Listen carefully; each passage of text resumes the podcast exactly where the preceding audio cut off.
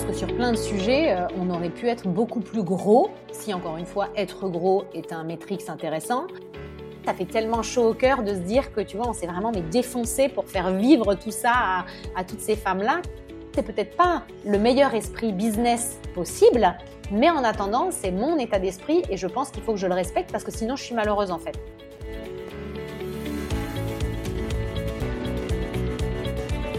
Changer le monde, ça passe par changer la place des femmes et mettre en lumière les rôles modèles qui façonnent notre époque en créant une nouvelle économie. Chaque jour, des femmes incroyables entreprennent et définissent leurs propres règles du jeu. Et je rêvais de comprendre comment elles ont fait. Hello, je suis Delphine, bienvenue sur Powerful, le podcast qui décrypte les meilleures stratégies business de celles qui ont monté leur boîte. Si toi aussi, tu as une idée folle à laquelle personne ne croit à part toi, alors abonne-toi, parce que tu n'es qu'à un pas de changer le monde et qu'on compte bien te filer nos meilleurs conseils pour que tu réussisses.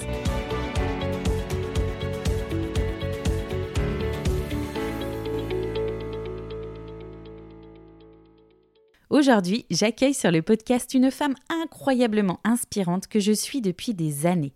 Alice Chéron est la fondatrice de la plateforme en ligne Ali di Firenze et du concept des fugues italiennes.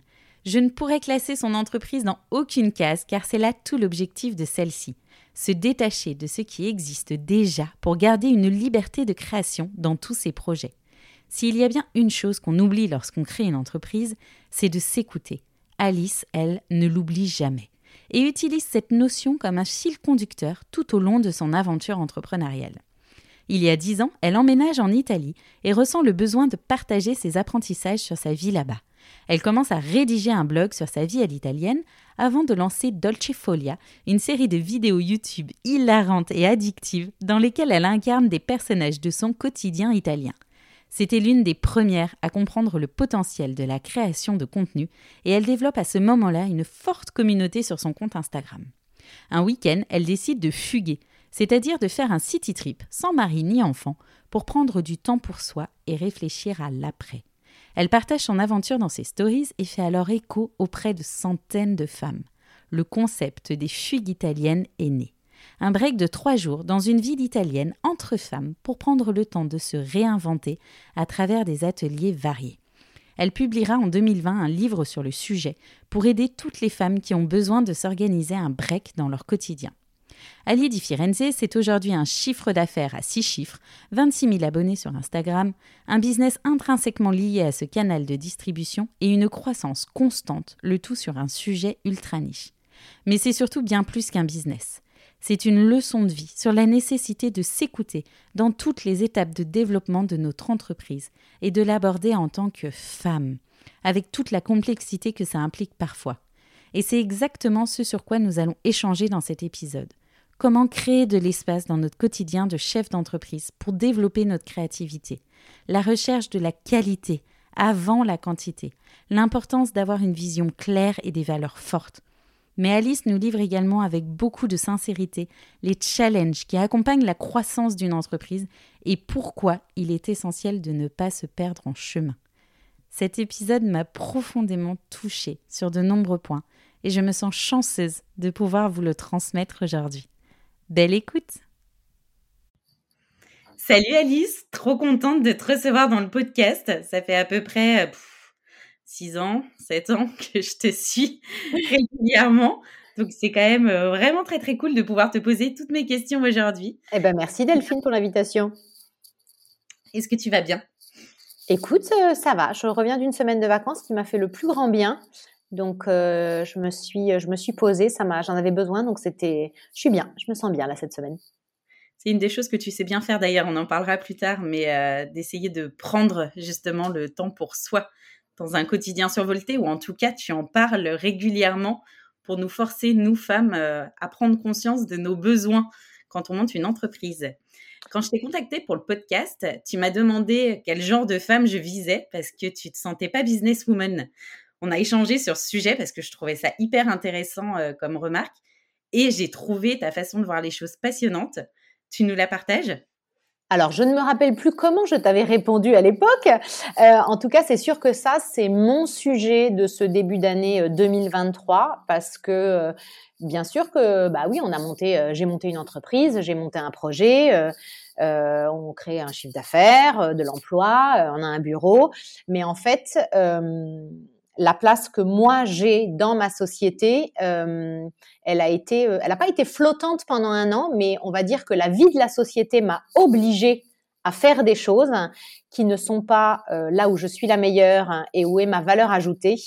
Et j'ai vraiment senti que j'ai pu moins faire ce que je sais faire le mieux, tu vois, pendant un an.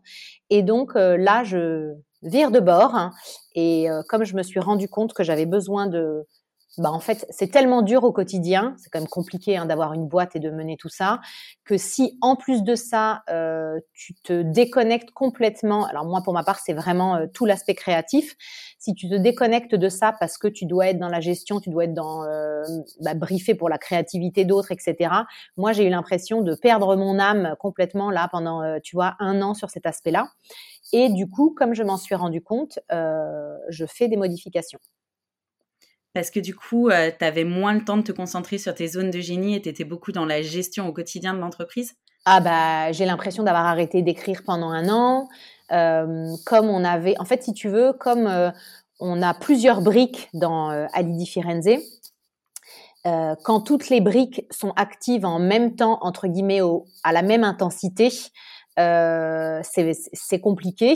Euh, tout passe par quand même beaucoup par le canal Instagram, donc on a une quantité de contenu euh, à créer qui est qui est énorme. Et moi, j'ai passé, oui, un an à vraiment euh, briefer les autres, donner des directions, avec aussi des gens qui sont parfois, tout le monde n'est pas senior, donc avec des juniors où il faut passer plus de temps à expliquer ce qu'on veut, à suivre et tout ça. Et on a eu énormément de choses, enfin neuf fugues euh, l'année dernière, euh, un e-shop euh, on fire sur les lancements et beaucoup de choses en même temps, des choses qui en même temps n'ont pas le même poids, tu vois, dans le business de la boîte. Et donc ça aussi, ça se rationalise une fois que tu t'en es rendu compte. Donc, donc voilà, une année un peu de feu, merveilleuse sur beaucoup beaucoup de choses, mais très riche d'enseignements en fait pour, je pense, aller un peu plus là où j'ai envie d'aller, ou du moins arrêter d'aller là où je n'ai pas envie d'aller. Ça, c'est surtout plus important. C'est d'ailleurs une des choses que tu m'avais dit en me répondant, c'est que l'écriture était très importante pour toi et que tu avais aussi plutôt envie de te positionner sur ce secteur-là euh, et sur cette vision euh, d'une femme qui écrit énormément et de travailler autour de l'écriture plutôt que d'être uniquement sur euh, une partie businesswoman qui gère une boîte. Donc, tu vois, tu étais bien dedans. Ouais, après, je, je tu vois, l'écriture, euh, c'est euh, quelque chose qui fait euh, finalement partie de ma vie et de mon travail au quotidien bah, depuis dix ans, depuis qu'on a lancé Alidi Firenze. L'écriture, c'est pas forcément sortir des livres, ça passe aussi par ce que tu communiques sur un site, ce que tu peux raconter sur Instagram, parce que tu peux y mettre de l'intensité, du personnel ou des réflexions qui peuvent voilà faire écho aux autres. mais en tout cas, c'est quelque chose où j'ai l'impression de m'être déconnectée pendant tu vois, pendant quelques mois et je l'ai pas très bien vécu. Donc là, tu vois, je suis déjà dans un virage où euh, j'ai l'impression de me, voilà, d'être plus à ma place, en tout cas quand ça a une vraie place dans mon quotidien. Comment tu as fait pour prendre ce virage? Déjà pour te rendre compte que vraiment c'était quelque chose qui était essentiel pour toi dans la gestion quotidienne de l'entreprise et comment euh, comment tu as pris ce virage-là, comment tu te l'as imposé finalement? En fait, il y a eu un moment euh, en fin d'année dernière où, euh, si tu veux, on avait fait une année euh, de fugue formidable. Et quand je dis une année de fugue formidable, c'est pas juste l'idée de faire un gros chiffre d'affaires, c'est l'idée d'avoir rencontré autant de femmes, d'avoir passé autant de moments incroyables. C'était d'une intensité vraiment dingue, quoi. Et, et moi, je fais des réunions un peu finance, business, business plan, prévision avec mon mari qui s'occupe de ça. Et en fait, il m'a dit, euh, tu vois, de son point de vue de consultant, lui est consultant à la base, de son point de vue très extérieur de consultant, donc euh, pas avec, euh, tu vois, la douceur d'un mari ou, tu vois, l'écoute que tu peux avoir en fonction de la personne que tu as en face de toi. Et il m'a demandé, tu vois, quels étaient mes leviers de croissance pour l'année prochaine, quoi. Et en fait, mais moi, ça m'a fait mais exploser le cerveau parce que c'était une question bah, tout à fait logique quand quelqu'un qui est dans le business et qui euh, regarde les chiffres et qui se demande ce qu'on va traficoter l'année prochaine, quoi. Et moi, de mon point de vue, en fait, je l'ai hyper mal pris pour les mauvaises raisons, mais en fait, pour des bonnes raisons quand même, pour me faire réfléchir, parce que euh, je sais qu'on peut pas faire euh, dans le format qu'on a, et on n'a pas encore envie de changer de format, on peut pas faire plus de neuf fugues en une année, c'est monstrueux, c'est euh, une fugue par mois, à part pendant les grandes vacances. et c'est vraiment un rythme qui est difficile à tenir quand voilà, on sait ce que nous on y met aussi d'énergie et, puis personnellement. Euh, donc je savais qu'il n'y avait pas de levier de croissance, tu vois, de ce côté-là. Euh, enfin voilà, 2022, euh, il y a quand même beaucoup de players e-commerce euh, qui ont pris un petit tarif avec la crise, avec l'augmentation. Bah, des matières premières, avec l'augmentation de l'énergie, avec les clients qui font très attention enfin tout le monde fait un peu plus attention à, sa dépense et acheter des cuillères à risotto, ce n'est pas la priorité et c'est bien normal. Euh, donc en fait, j'ai fini l'année, on a l'impression d'avoir fait une année formidable, de pas être capable, tu vois, physiquement même de faire plus que ce que j'avais fait et apparemment ce n'était pas suffisant. Tout ça avec la sensation quand même et la petite frustration de me dire j'ai pas il y a un truc qui manque, il y a quand même des choses où je sais que Là, je suis dans le tambour de la machine, je suis comme un bourrin, je suis en, tu vois, pied planché en cinquième en permanence. Je ne fais rien pour moi. Je suis, à part la famille, et voilà, il n'y a, aucun espace pour le reste. En fait, je peux pas tenir comme ça. Et là, apparemment, il faudrait que je tienne et que j'en fasse plus. Et ça, ça a été vraiment euh, le début d'un truc, euh, voilà, où ça m'a vraiment. J'ai compris qu'il y avait un problème. Et puis après, le, temps fait les choses et tu, tu comprends pas tout tout de suite, quoi. Tu décortiques, tu discutes, euh, tu avances. Et puis, il y a eu une autre chose qui m'a fait, et ça j'en ai parlé sur les réseaux dans une vidéo un peu plus personnelle, voilà. Euh, évidemment, quand tu travailles, euh, bah, on est quand même dans le domaine du soin, du, soin à l'autre, quoi, dans l'attention à l'autre, dans une écoute qui est euh, très active. Moi, c'est vraiment ce que j'essaie euh, d'offrir le plus, c'est toute mon attention, toute mon énergie pour les fugueuses au moment de la fugue, d'être vraiment vraiment concentré sur euh, ces femmes et leur parcours. Et donc, on est euh, évidemment confronté à plein de, bah, plein de situations, plein de choses merveilleuses et puis plein de choses qui sont euh, beaucoup plus difficiles et qui traversent toutes les vies de toutes les femmes, malheureusement. Et euh, on peut pas tout le temps être hermétique à ça. Moi, j'avais l'impression de d'assez bien gérer ça. Tu vois, ce que je recevais en, en émotion et, voilà. Mais je pense que là, il y a quand même eu un effet de fatigue euh, physique, euh, psychologique. Euh, je n'étais pas accompagnée à côté. Tu vois, là, j'ai retrouvé un, nouveau psy, donc je suis contente parce que ça aussi, ça va me faire du bien. mais en tout cas, tu vois, il y avait un côté un peu où je m'étais pas rendu compte qu'il y avait une petite saturation émotionnelle. C'est une, fugueuse qui m'a mis ce mot-là et je crois qu'elle avait raison. Et en fait, j'ai reçu l'email de trop entre guillemets parce qu'il y a voilà, il y a, une femme qui m'a écrit qui avait qui aimait l'idée d'une fugue, qui s'est senti euh, suffisamment en confiance pour euh, me dévoiler toute sa situation. Et en fait, c'était une situation qui était tellement horrible et tellement dure à lire. Et moi, j'étais pas prête sur le moment, tu vois, à, à recevoir ce message-là, que ça m'a mis, euh, ça m'a vraiment mis. Il y a eu un petit côté coup de grâce. Et donc, en décembre, j'étais vraiment dans un état, tu vois. Donc, ça aussi, ça m'a fait comprendre que il y avait des choses qu'il fallait shifter et des choses qu'il fallait moi de mon côté euh, aller soigner, prendre soin de moi et, mieux envisager, tu vois, le rôle euh, et la façon en fait dont je prends euh, toutes ces toutes ces énergies et où moi je vais la chercher ma, propre énergie. On te le dit souvent, hein, dès que tu es dans l'accompagnement, que c'est indispensable à côté de déjà d'avoir des espaces à toi pour relâcher et puis souvent de se faire accompagner parce que il faut que tu recharges en énergie en fait. Accompagner les gens, ça te demande tellement d'énergie au quotidien et ça t'en prend tellement. Enfin, je veux dire, ça t'en donne, mais tu es obligé aussi d'avoir un vrai focus sur les gens qui font qu'à un moment donné, si tu reprends pas de l'espace pour toi, bah t'exploses en plein vol. Et c'est intéressant ce que tu soulignes parce que effectivement, tu parles à des femmes qui viennent faire un break et tu vois, tu disais au, niveau des fugueuses, on est hyper attentionné, etc. Moi, je trouve que tu l'es tout le temps, en fait, tu vois. J'ai pas encore eu la chance de faire une fugue, mais je trouve que dans tous les contenus, dans ta façon de répondre tout le temps à tout le monde, enfin, il y a, y a, quelque chose qui fait qu'on se sent comme un cocon quand on est sur le compte Instagram et ça m'étonne pas que tout passe par là. Mais du coup, ce cocon fait que bah, les gens se sentent dans ce que j'appelle une safe place et notamment les femmes, on en a tellement besoin que du coup, bah, ils viennent délivrer des choses alors que c'est pas forcément euh, l'endroit où, entre guillemets, euh, t'as pas créé une équipe de psy aujourd'hui qui est capable euh, de répondre à ce genre de problématiques. Et pourtant, c'est tellement une safe place que les gens viennent déverser ça. Mm. Donc c'est intéressant parce que ça montre aussi que bah effectivement le business est peut-être un peu en train de changer de votre côté, qu'il va falloir réfléchir sur comment structurer ça et puis surtout effectivement te laisser du temps et je trouve ça hyper intéressant parce que c'est un sujet qu'on aborde peu euh, dans le domaine de, l'accompagnement, des retraites ou même du coaching au quotidien, alors que c'est indispensable. Bah si tu veux, la récup post-fugue, on la fait toujours parce qu'on prend toujours, euh, par exemple, la journée du lundi, euh, tu vois, où moi je vais me faire masser systématiquement, je déjà avec mon mari ou avec une copine, je fais un truc sympa, évidemment, je gère trois mails, mais c'est pas c'est pas suffisant en fait c'est pas ça. Tu vas te reposer peut-être physiquement, tu vas te détendre, mais il y a un truc euh, autour de l'énergie et autour de ça compense pas. Et du coup, c'est ça que je vais euh, travailler, tu vois, cette année pour vraiment euh, vraiment retrouver de, de l'énergie. Là, par exemple, tu vois, ma semaine au ski, et pourtant le ski, c'est physique, ça m'a quand même fait du bien parce que j'ai respiré en haut de la montagne, le téléphone dans la poche parce que tu peux pas skier en regardant tes messages en MP.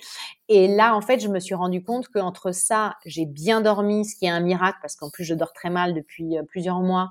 Donc, il y a eu un truc comme ça où ça m'a vraiment fait du bien. Donc, ça, c'est la première chose.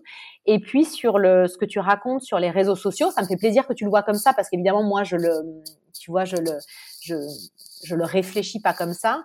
Mais c'est vrai que, tu vois, ça me, j'ai, là en janvier, où avant de partir au ski, où j'étais encore dans ce truc euh, très épuisé émotionnellement et avec ce truc de là, je peux plus rien prendre. Donc euh, j'étais encore en forme. On a fait une fugue en janvier. Euh, le groupe était génialissime. Donc on, en a trop profité. Mais après ça, il y a eu un truc un peu, tu vois, d'effondrement, quoi. Et il y a une, une, jeune fille qui, après la vidéo que j'ai postée où je raconte pourquoi est-ce que voilà c'était un peu compliqué en ce moment, euh, qui très gentiment en fait m'a écrit pour me dire oh je comprends oh merci et qui de nouveau m'a déversé un truc horrible et enfin tu vois un truc personnel très dur et moi je suis pas je suis pas psy je suis pas coach je le dis tout le temps en fugue et je, je suis pas armée pour lire ça et là tu vois j'ai là j'ai fait barrière magique parce que euh, je pouvais pas en fait euh, donc, euh, si elle nous écoute, je m'excuse parce que je pense que j'ai été un peu plus abrupte que ce que j'ai l'habitude de, tu vois, d'être dans ma réponse parce que je, je, je, pouvais pas. C'était trop. et puis tu t'es protégée. Et puis, effectivement, tu vois, moi, par exemple, je me suis formée au coaching. L'une des premières choses qu'on nous apprend, c'est vous n'êtes pas thérapeute et vous n'êtes pas psychologue, en fait. La barrière, elle est hyper fine. Puis aujourd'hui, euh, on a un peu du mal, des fois, à faire la différence, mais le coach, ou en tout cas les accompagnements même que toi tu fais pour la fugue, c'est plus pour préparer quelque chose derrière, c'est pour euh, venir apporter un, un futur, euh, libérer des choses qui font du bien pour construire l'après, alors que le thérapeute, il vient soigner ce qui a été avant, quoi en même temps, c'est tout ce qu'on a créé de manière très naturelle, tu vois, euh, et c'est ça qui nous fait nous sentir utiles, qui nous donne envie de, tu vois, nous défoncer toute la journée pour euh, proposer les, les, meilleurs projets possibles. Euh, et depuis le, depuis le départ, hein, on, on, a cette position très claire qu'on dit à la première conversation avec les fugueuses, on n'est pas psy, on n'est pas coach, c'est pas notre position, et on explique la position qu'on a envie d'avoir et qui est et qui est la nôtre et qui est en aucun cas le centre de la fugue. Le centre de la fugue, en fait, c'est ce qui va se passer avec les fugueuses et dans cette espèce d'orchestration chorégraphiée qu'on va faire pendant trois jours et qui, euh, monte en, en, en crescendo. Et je suis absolument persuadée que le succès entre guillemets de ce qu'on propose, c'est parce que justement, je n'ai pas du tout en tête les outils que toi tu peux avoir par rapport à un coaching, les outils qu'un thérapeute peut avoir et que nous on utilise des choses très naturelles et tu vois parce qu'on les a vécues, parce que on est à l'aise et qui crée en fait notre salsa un peu personnel. Après je pense que avec plus de 200 fugueuses, 25 fugues, et eh ben là forcément peut-être qu'il y a un côté où certains outils nous seraient utiles nous en décompensation, tu vois dans l'autre sens. Mais c'est d'ailleurs, euh, c'est une des choses qui marche et on en reparlera, mais c'est qu'effectivement, vous êtes sur un secteur que vous avez un peu, euh, un peu révolutionné à votre manière, tu vois. T'es ni coach, t'es pas non plus en train de faire des retraites de yoga, t'es es dans un mix de plein de choses qui n'appartiennent qu'à toi et on parlera de ta marque personnelle derrière, mais c'est très Alice en fait. et tu as repris tout ce que tu aimais et, euh, et ce qui, toi, t'a permis d'évoluer pour le proposer à plein de femmes qui se reconnaissent complètement là-dedans. Je vais rembobiner pour toutes les personnes qui te connaissent pas et qui se disent mais de quoi elle parle toutes les deux J'espère que tu feras une intro quand même, sinon, voilà, sinon c'est sûr que là. Évidemment. Tu parlais tout à l'heure de, toute la place de l'écriture et du fait que l'écriture c'est pas uniquement écrire des livres, c'est aussi écrire sur les réseaux sociaux, créer du contenu euh, qui peut euh, qui, peut parler aux gens et, euh, et aussi écrire sur un site internet, etc. Et c'est d'ailleurs drôle. Tu disais, je le fais depuis dix ans, c'est vrai. On le retrouve comme un fil rouge tout au long de ton aventure entrepreneuriale. C'est d'ailleurs via l'écriture que tu as commencé à monter ce business en ligne, puisque tu as de souvenirs, euh, tu as commencé en créant un blog sur tes aventures italiennes. Tu nous expliques en deux mots, euh, via une petite rétrospective, euh, comment tu t'es retrouvé euh, à écrire des articles sur l'Italie? Alors ça, ça a démarré, comme tu le dis, voilà, il y a, 10 ans. Moi, j'étais en Italie depuis, je pense, deux petites années. J'étais en train de me séparer de la personne euh, avec qui j'étais venue en Italie, donc euh, la situation perso était un peu compliquée. J'avais trouvé un chouette boulot en Italie dans une boîte web. C'était la deuxième boîte web que je faisais de Guito, que je faisais de, suite, tu vois, euh, ici à Florence. Et voilà, les soirées d'hiver étaient un peu longues et c'était quand même un peu globalement la déprime. Et je bossais sur des produits web toute la journée puisque j'étais en communication voilà pour ces entreprises. Et je me disais bon, ça serait quand même bien qu'à un moment je monte un truc pour bidouiller un peu, tu vois, et comprendre comment ça fonctionne. C'est cool, tu vois, un hosting, un WordPress, c'est quoi, c'est ce délire quoi. Et donc euh, j'ai eu cette idée de monter euh, un, blog qui parlerait voilà de mes adresses à Florence. Le truc important de cette euh, de ce démarrage là, c'est que la façon dont j'ai pensé ma cible dès le départ et comment j'ai pensé mon contenu, c'est exactement la même chose que ce que je fais encore aujourd'hui.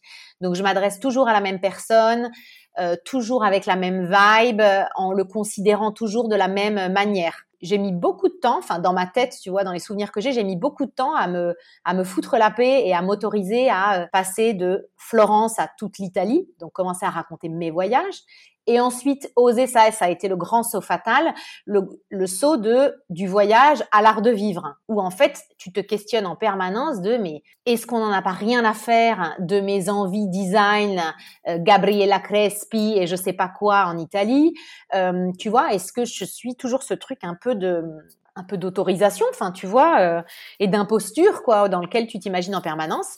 Et donc l'aventure a en effet démarré comme ça. Euh, il faut savoir qu'il y a des choses qu'on sait peut-être très bien faire, mais il y a aussi beaucoup de choses qu'on sait pas très bien faire. Et ce qu'on a, ce que moi j'ai jamais su faire, c'est que la monétisation autour du site, tu vois, le site en lui-même, n'a jamais été vraiment objet de monétisation. Oui, on a fait euh, des partenariats avec euh, des marques, on s'est fait payer pour des trucs, mais c'est tellement ridicule tu vois, par rapport à d'autres choses qu'on a fait, que c'est pas du tout, euh, voilà, l'influence sur les réseaux sociaux aussi. Quand tu démarres, bah, tu as trois personnes et demie.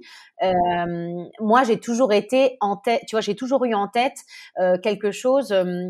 Euh, alors, c'est pas l'idée d'être sophistiqué parce que ça exclurait des gens et tout ça, mais c'est plus l'idée quand même d'avoir toujours ce qu'on appelle en italien la chicca. Donc, c'est vraiment ce truc un peu différent, un peu trop chouette, un peu pour les gens curieux qui aiment le petit truc en plus. J'avais quand même en tête, euh, voilà, euh, une cible française euh, qui aimerait mixer des choses très tradies, trop sympas, et des choses un peu plus chic, parce que de temps en temps, on a envie de se faire plaisir un soir, tu vois, ou d'aller voir un truc un peu différent.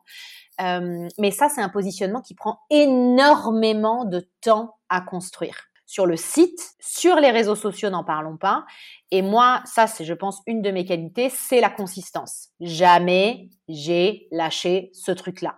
J'ai été un euh, petite machine de travail vis-à-vis de moi-même où tu continues à te prendre que des vents, tu es toujours liké trois fois et demi sur des posts, mais c'est pas grave.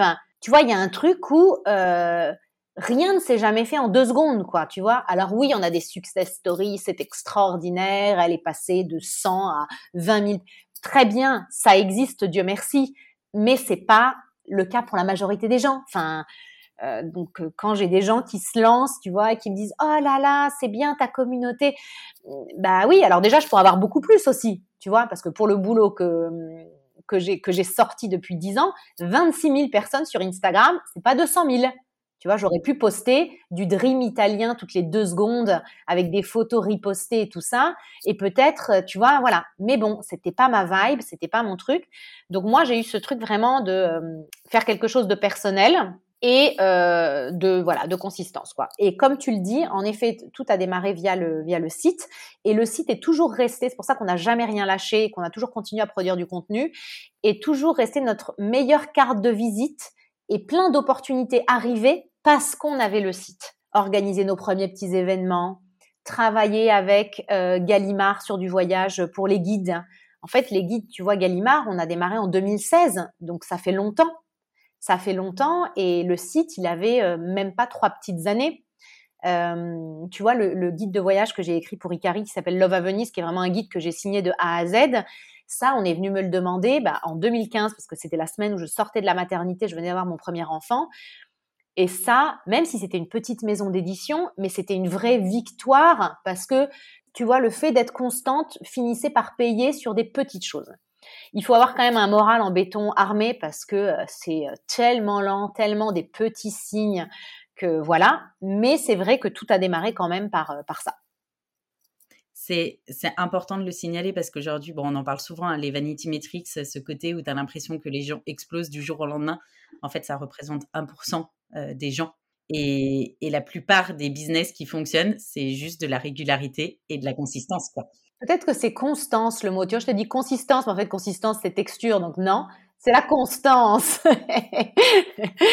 ah, on est content de dire que j'écris toute la journée et utilise un vocabulaire qui n'est pas du tout adapté. ouais, si, je pense que consistance, ça, marche aussi. Mais constance, c'est plus joli. Ça a un côté plus élégant. Tu vois, tu me, disais que tu voulais quelque chose d'un peu chic. Partons sur la constance. Après l'écriture, tu t'es d'ailleurs lancée dans la vidéo. Et pour moi, tu fais clairement partie des pionnières sur ce sujet-là parce qu'aujourd'hui, tout le monde te dit qu'il faut travailler de la vidéo pour faire de la création de contenu. Toi, tu as commencé en faisant tes vidéos qui étaient mais tellement addictives, qui s'appelaient Dolce Folia, que vraiment, je recommande à tout le monde d'aller voir tellement elles sont drôles. Il devait y avoir peu de créateurs à l'époque sur ce format-là. Comment tu t'y es pris pour te lancer, pour comprendre quel matériel il te fallait. Euh, enfin, je me souviens, tu faisais même les fameux appels à l'action qu'on dit en fin de vidéo, euh, abonnez-vous, etc. Où est-ce que tu as appris tout ça euh, alors que tu étais quelque part assez novice sur le sujet? Alors écoute, les vidéos Dolce Folia, c'est vraiment arrivé à un moment particulier. Moi, j'ai galéré très longtemps hein, avant d'avoir euh, vraiment le côté business, d'avoir les fugues et tout ça. Euh, il y a quand même eu une grosse traversée du désert pendant cinq ans. Alors, de l'extérieur, c'était pas une traversée du désert parce qu'en fait, euh, il nous arrivait quand même plein de trucs. Mais moi, j'avais quand même, tu vois, la volonté de transformer ça, là, cette espèce de matière molle avec laquelle je jouais, qui était moi mélangée à l'Italie, et d'en faire quelque chose. Et c'était très très frustrant de pas y arriver, quoi. Et j'étais dans un moment où ben, j'ai fait mes premières fugues. Tu vois, j'ai fait ces premiers voyages, euh, voilà, pour essayer de, bah, de comprendre ce qui allait, ce qui allait pas. Euh, euh, pourquoi est-ce que j'étais si frustrée en permanence J'avais eu des enfants euh, rapprochés, donc le thème de la maternité était aussi euh, permanent, tu vois, avec tout ce que ça comporte de, de difficultés. Et en fait, Dolce Folia, c'est pas du tout un projet qui est né pour faire plaisir aux aux lecteurs et aux gens qui allaient passer par là, c'était parce que c'était quelque chose qui devait sortir de moi et qui était, je pense, un peu finalement mon premier pas vers euh, en fait une créativité plus assumée. Parce que, euh, tu vois, moi j'ai toujours été, j'ai travaillé en agence de pub euh, à Paris et j'ai toujours été, j'étais à la partie commerciale. Donc, euh, je travaillais avec les clients et puis on supervisait le boulot créatif. Et j'ai toujours été la commerciale qui s'entendait le mieux avec les créatifs parce que j'arrivais à leur parler, parce que voilà. Mais en fait, maintenant, je le sais, c'est parce que moi, j'en suis une et que juste, je rentre pas dans des cases de direction artistique, de copywriting ou d'autres choses que j'ai pu voir après. Mais il n'empêche que je pense que ce que je sais faire le mieux, c'est cet aspect de, de créativité, quoi.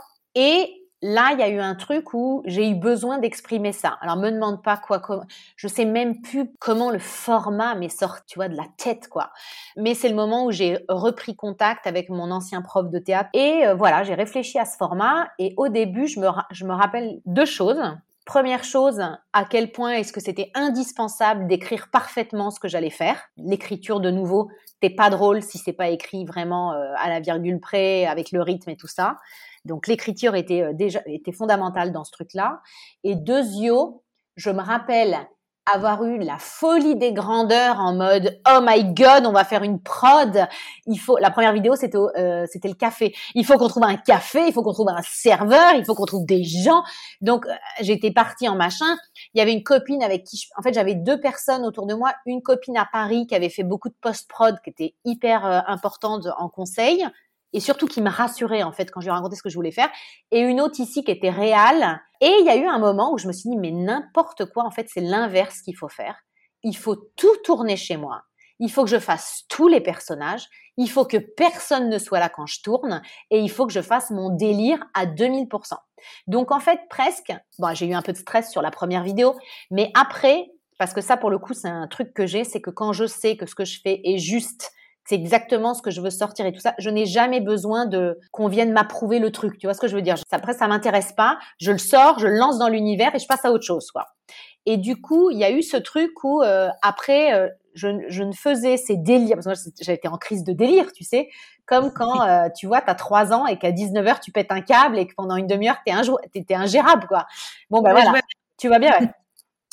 Et donc, euh, voilà, pendant euh, une petite année, euh, j'ai déliré toute seule dans mon salon avec, en général, la babysitter de Bianca qui était dans la cuisine où elle rentrait du parc, elle me voyait déguisée en flic dans le jardin à faire n'importe quoi. Enfin, c'était mythique, quoi. Voilà. Et, et, des fois, tu vois, je retombe sur des vidéos et genre, notamment une que j'ai fait sur la montagne en Italie, quand tu vas au ski en Italie, et je suis déguisée en tyrolienne et j'avais complètement oublié, tu vois, que j'avais fait ça Franchement, je me suis fait rire moi-même. C'est moche, hein, mais ça m'a tellement fait penser à mes vacances, ça m'a fait trop rire.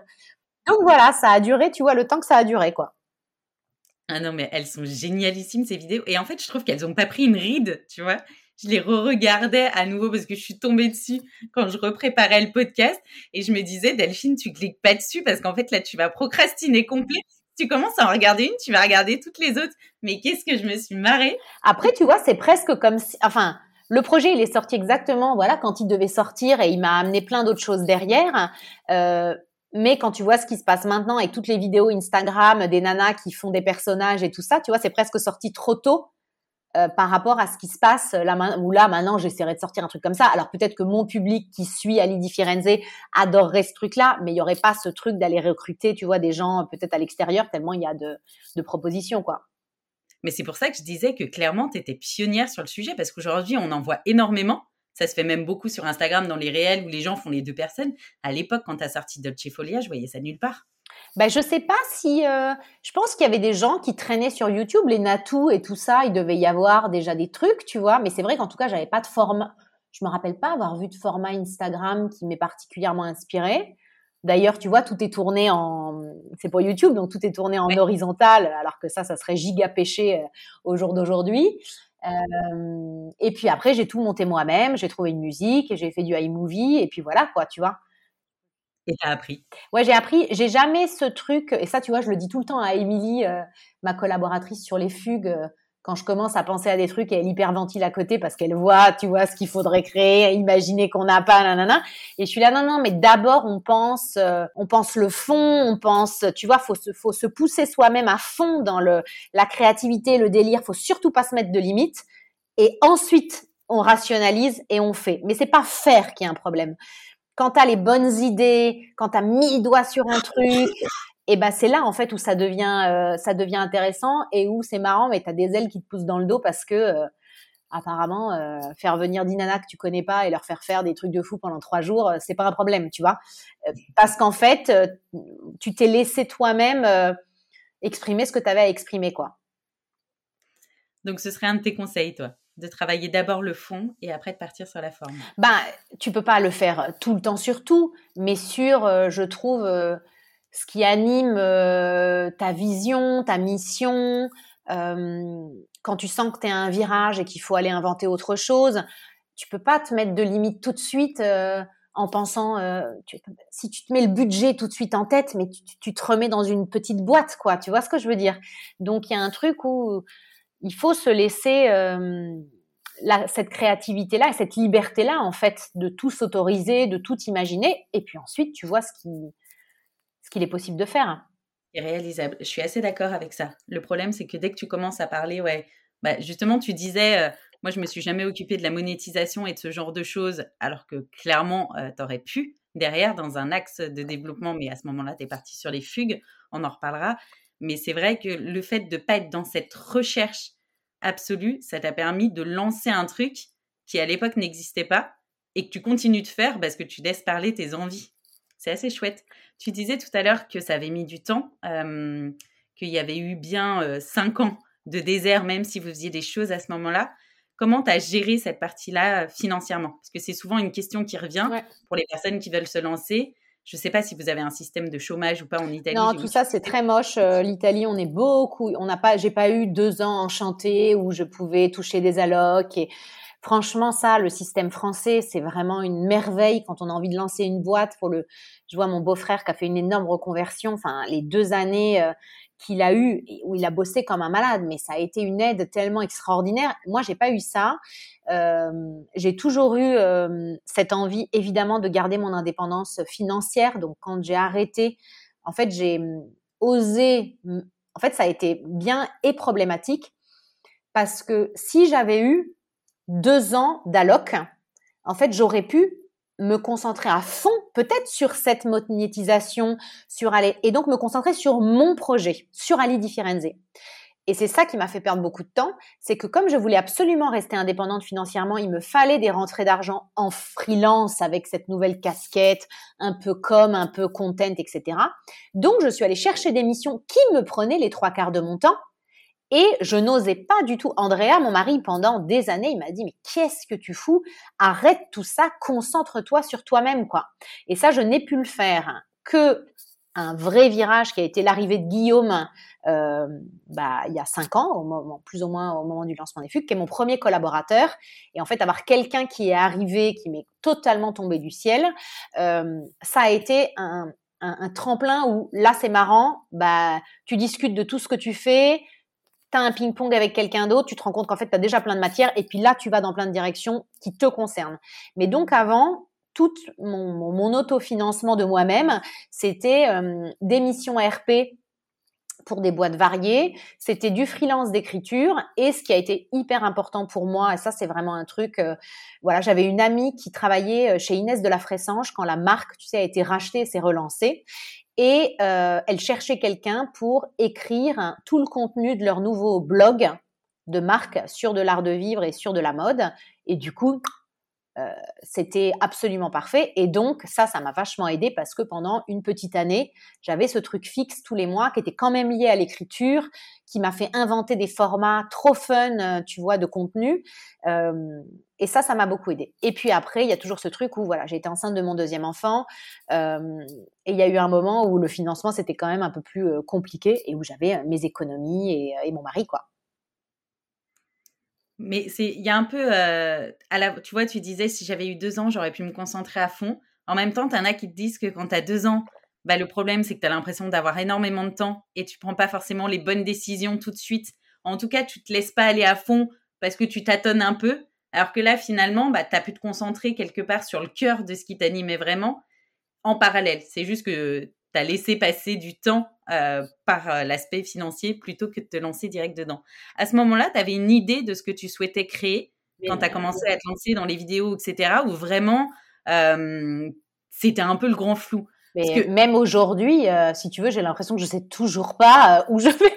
tu vois ce que je veux dire? En fait, il y a un truc où toute cette aventure, tu dirais business, je sais même pas moi comment professionnel, en fait, elle est tellement liée à moi, mes évolutions et les chemins que je prends en tant que personne que euh, j'ai l'impression que ce truc-là, ça va jamais s'arrêter. Alors c'est épuisant, mais en même temps passionnant. Et du coup, à l'époque, si aujourd'hui je suis un petit peu paumée, mais à l'époque j'étais euh, totalement paumée, je savais juste, ça c'est un truc que j'avais compris dès le départ, que le chemin était juste. Je savais pas où ça allait m'amener, mais je savais qu'il fallait en passer par là pour que je mette le doigt sur euh, sur des trucs intéressants. Donc, quand je suis dans Dolce Folia, je suis pas dans un état extatique en me disant mais yes, t'as mis le doigt sur un truc qui cartonne, on est bon, euh, tu vois, et, on va. Non, en fait, euh, de nouveau, ce petit truc de fond, de frustration, de oui, c'est bien parce que je, je, donne du moi là. Les gens, ils vont comprendre que je me prends pas au sérieux, ils vont comprendre qui je suis, ça, ça personnalise vachement ce que j'ai envie de faire. Mais je sais que c'est pas encore euh, le projet. C'est c'est assez. Euh, enfin, finalement, quand on t'écoute, on sent que tu te laisses vraiment porter par ta créativité. Tu trouves? Bah ouais. Bah peut-être que ça a été, euh, oui, peut-être que c'est ma créativité euh, qui me qui m'emmène d'un projet à un autre et pas forcément en faisant des sauts de puce. Moi, j'ai l'impression que c'est des briques, tu vois, que je mets les unes sur les autres, quoi. Mais mais oui. Bah d'un point de vue externe, ouais, moi je trouve pas c'est d'ailleurs une des raisons, je te l'avais dit quand je voulais t'interviewer, c'est que tu as réussi à créer une espèce d'écosystème mmh. qui se nourrit les uns les autres, qui est assez incroyable et qui est très dur à faire, surtout en business en ligne. Plutôt en plus, tu viens ajouter une nouvelle complexité, c'est que tu t'adresses à une clientèle majoritairement française, hein, j'imagine, alors que tu vis en Italie et que tu ne parles que d'Italie. Donc c'est, enfin, c'est quand même un, tu viens rajouter une complexité, mmh. même si du coup ça veut dire que les Françaises adorent quand même l'Italie et que ça nous fait sacrément rêver.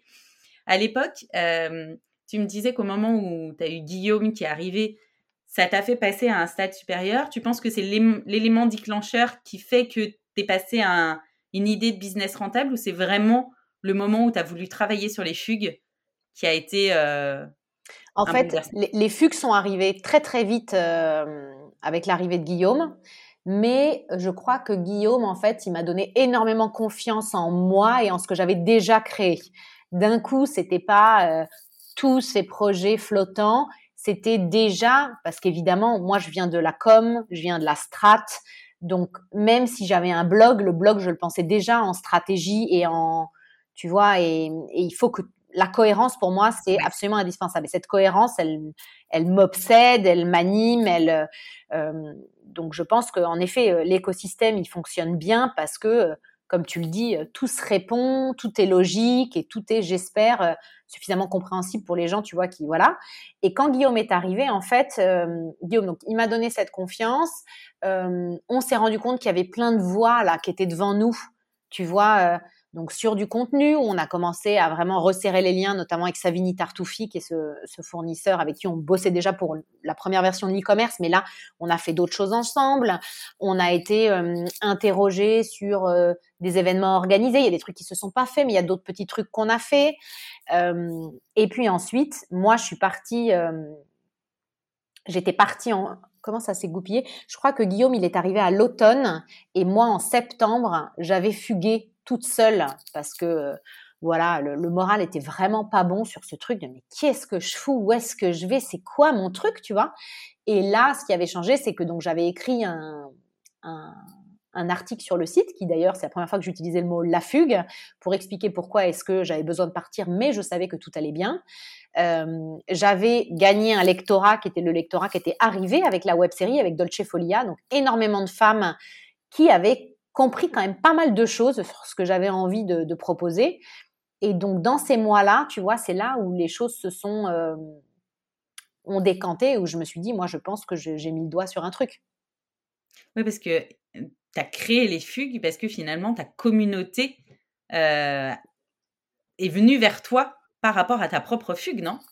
Exactement. En fait, j'ai eu, euh, j'ai reçu des vraiment des, des, des, des, milliards de messages de MP, mais surtout des emails très très longs où euh, voilà, les femmes me disaient avoir été touchées par mon message, comprendre parfaitement mon état d'esprit. En fait, j'ai été très surprise de ne pas être jugée que personne vienne me dire mais qu'est-ce qu'elle a celle-là elle est blindax elle est en Italie elle se tu vois elle a vie douce euh, et qu'est-ce qu'elle me fait? Et en fait personne n'a eu cette image là tout le monde a compris que on avait le droit d'aller souffler deux secondes on avait le droit euh, d'aller mal alors que tout va bien on avait le droit d'aller prendre du recul de réfléchir et de, de et d'avoir de l'espace comme ça pour euh, se faire du bien se poser et, et retourner dans ce quotidien avec un tu vois une énergie plus plus consciente aussi, tu vois, être vraiment euh, dans une situation plus de pouvoir par rapport à ce qu'on fait au quotidien. Et du coup, euh, quand j'ai commencé à réfléchir au format de la fugue, euh, les premières femmes à qui j'ai adressé entre guillemets mon offre, c'est toutes les femmes. J'ai réécrit individuellement à toutes les femmes qui m'avaient écrit à ce moment-là. Hyper intéressant, parce que finalement, tu es parti d'un besoin du marché. C'est-à-dire que tu as fait un truc dans, ton, dans ton coin, quelque part, parce que tu en avais besoin. Tu en as parlé parce que tu documentais finalement pas mal de choses euh, sur ce que tu faisais à l'époque. Et là, tu te retrouves à avoir des centaines de messages qui te disent bah moi j'aimerais bien faire la même chose, mais euh, j'oserais pas le faire toute seule comme toi. Et boum, tu, te rends compte qu'il y a un besoin auquel on répond pas parce que c'est vrai que jusqu'à présent, ce type de retraite, ça commençait à émerger un peu quand tu as lancé les fugues, mais c'était beaucoup des retraites 100% yoga où tu manges vegan. Comment tu l'avais imaginé ta première fugue?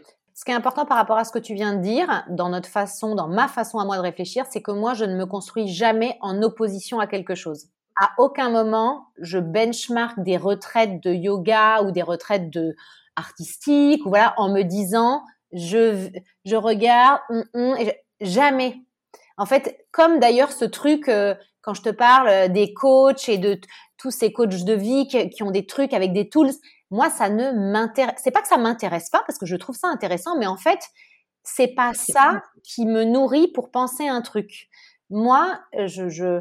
alors peut-être que c'est présomptueux de ma part au démarrage de se dire que ça va peut-être intéresser quelqu'un, mais je crois que il y avait cette idée quand même de faire quelque chose à ma sauce, euh, qui n'est pas forcément en effet de d'équivalent à droite à gauche, mais je, ne me suis pas dit ça formellement quand j'ai créé le projet.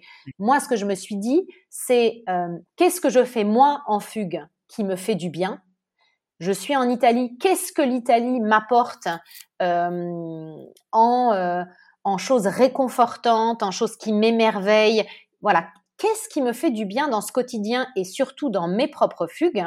Et en fait, ça, ça a été ma boîte à outils pour ensuite aller construire euh, la première fugue. Ce qui est intéressant pour moi aujourd'hui et ce qui me rassure entre guillemets, c'est que 25 fugues plus tard, on fait exactement la recette de la première fugue. C'est-à-dire que tous les vrais éléments, ils ont été mis dans la première. Maintenant, il y a des choses, je pense qu'on fait mieux parce que évidemment, on a euh, plus d'expérience, mais le cœur, cœur, cœur de ce qu'on a voulu proposer, il était dans la première fugue. Il est capable d'exister même, tu vois, dans cette fugue qu'on a dû improviser de Venise à Trévise, où euh, il y a eu l'Aqua Alta. On a dû annuler la fugue la veille de la fugue. Et en fait, l'Aqua Alta, tu sais, c'est l'eau qui monte dans Venise. Et sauf qu'en fait, on a eu une, euh, une Aqua Alta historique euh, depuis genre les années 60. Donc en fait, on n'a même jamais eu l'hôtel au téléphone parce qu'en fait, il y avait un mètre 80 d'eau dans la réception. Mais tous les avions atterrissaient. Donc moi, j'avais des fugueuses qui arrivaient, mais j'avais plus de fugue. Et donc, on a déménagé la fugue à Trévise, euh, dans le Veneto.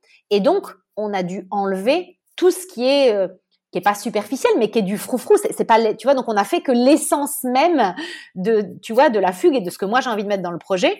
Et ça, ça a été un exercice génial parce que c'est arrivé en fin de première année, donc ça m'a aussi fait comprendre, euh, tu vois, ce que j'étais capable de mettre dedans, ce qu'on était, voilà, là où était vraiment le, le, cœur du propos, quoi. C'est vraiment un format qui est sorti de ma tête. Aujourd'hui, je me dis, mais je suis complètement fracassée du cerveau pour avoir osé proposer un truc comme ça à des gens que tu connais pas.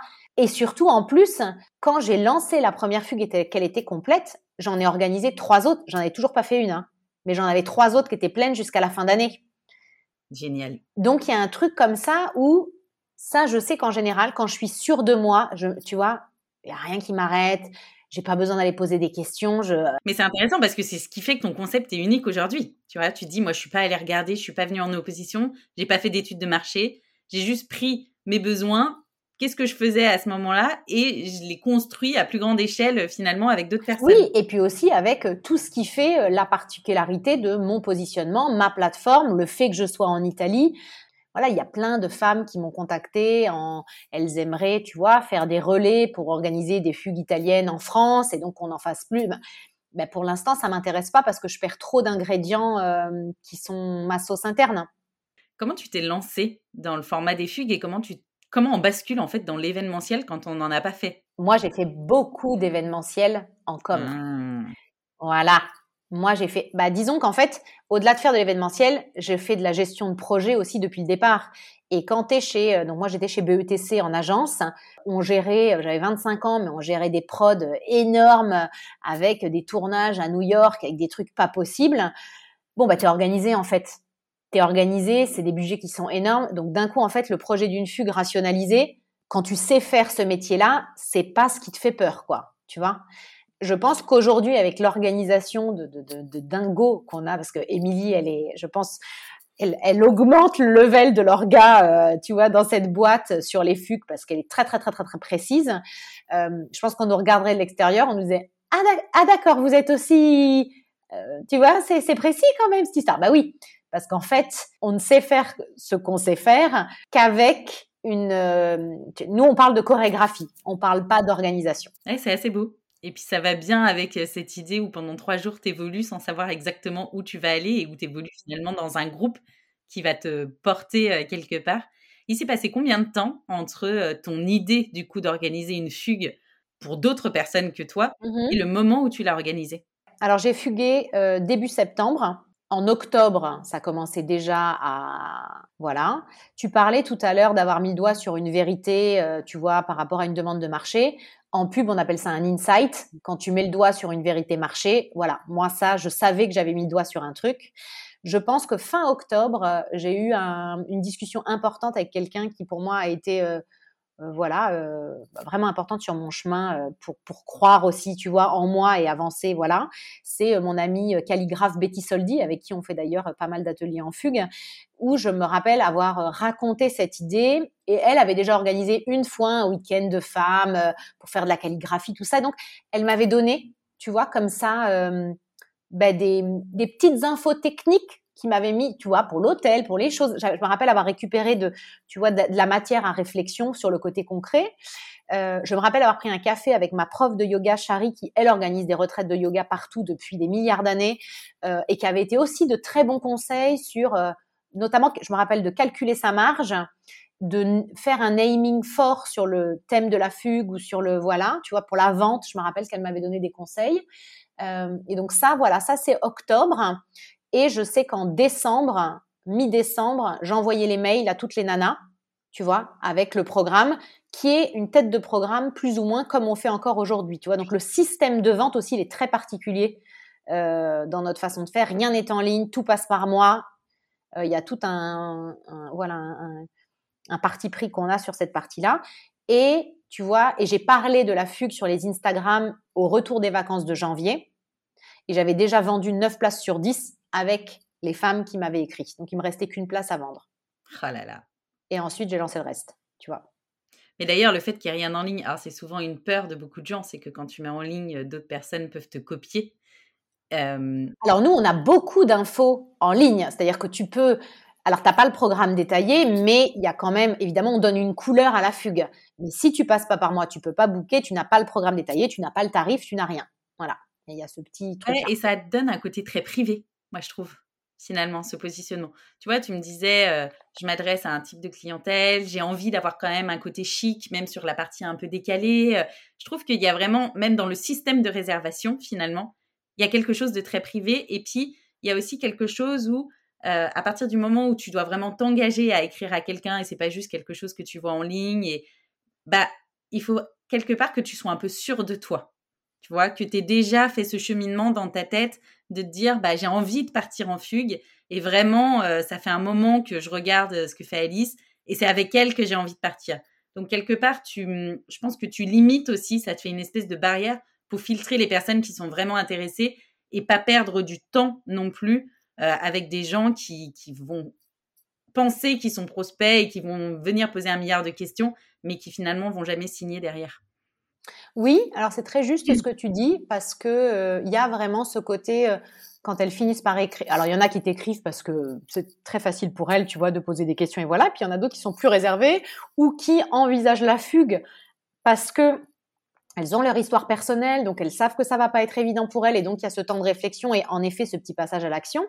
Et puis aussi, tu sais, moi je je continue à envoyer des programmes à des femmes qui sont euh, en contact avec moi depuis quatre ans, qui n'ont toujours pas fugué et il y, en a pour qui ça prend 2-3 ans, tu vois. J'aurais envoyé 10 euh, programmes euh, en fonction de ce qui voilà, mais elles ont besoin de ce temps de de, de réflexion et, et, moi je respecte toujours beaucoup ça. Jamais quand il y a un doute, je pousse. Justement, je serais plutôt à faire le truc inverse en disant c'est quoi Prenez votre temps, euh, c'est pas grave. Quand elle revient vers moi, si jamais elle a changé d'avis et qu'elle veut fuguer et qu'il n'y a plus de place ben là, elle a encore plus envie de partir à la prochaine. Donc, il y a encore, tu vois, il y a plein d'autres choses qui se jouent. Ça, tu vois, ça fait partie pour moi de la magie du projet. C'est euh, définir le process de vente. Il est, il est particulier, mais en fait, je pense qu'il correspond aussi au fait que moi, je suis pas quelqu'un qui aime prendre des risques financièrement. C'est pas du tout mon délire. J'endormirai pas la nuit. Tu vois, il y a un truc où euh, ça m'angoisse à mort. Et donc, on a aussi créé ce système de réservation, en fait, pour répondre à mon besoin d'être euh, tranquille et de faire les choses bien, correctement. jamais je prends d'options sur les réservations c'est-à-dire, tu peux pas mettre une option et me rappeler dans 10 jours. Quand tu te lances, tu te lances et c'est tout de suite. Donc ça, c'est c'est comme ça. Aussi parce que ben, on nous a fait faux bon plein de fois, donc ça maintenant on sait que c'est non quoi. Je trouve ça fascinant à quel point dans toute ton entreprise, tu arrives à avoir cette conscience de tes besoins pour créer un système qui fait que ça va marcher. Ton entreprise, c'est le prolongement de toi-même, je le dis tout le temps. Donc en fait, euh, d'être aussi consciente de ce dont toi tu as besoin pour que ça marche, c'est ce qui fait aussi quelque part derrière que ça marche. C'est assez impressionnant. Mon dernier podcast, il parlait de l'art de nouer des partenariats. Euh, et c'est souvent quelque chose qui, euh, qui peut être euh, un peu difficile pour les personnes qui se lancent, notamment en business en ligne. Comment tu t'y es prise, toi, pour créer des expériences inédites avec les professionnels que tu as choisis Parce que tu travailles avec des artisans, tu travailles aussi avec des coachs ou des profs de yoga de temps en temps. Est-ce que tu rémunères les personnes qui sont concernées? Est-ce que c'est de l'échange de visibilité? Si une auditrice demain, elle veut se lancer justement dans un concept de retraite, qu'est-ce que tu lui conseillerais? Bah en fait, nous, la, bah c'est pas la chance en fait, c'est le travail qu'on a fait. C'est que euh, quand on a démarré les fugues, on avait 5 ans de site internet et 1200 articles déjà en ligne. Donc en fait, on avait rencontré plein de gens, créé plein de contacts, on avait un WhatsApp blindé de gens qu'on connaissait déjà, donc on savait qui appelait comment et voilà. Et surtout, en fait, on avait surtout rendu beaucoup de services à beaucoup de gens sans jamais rien demander.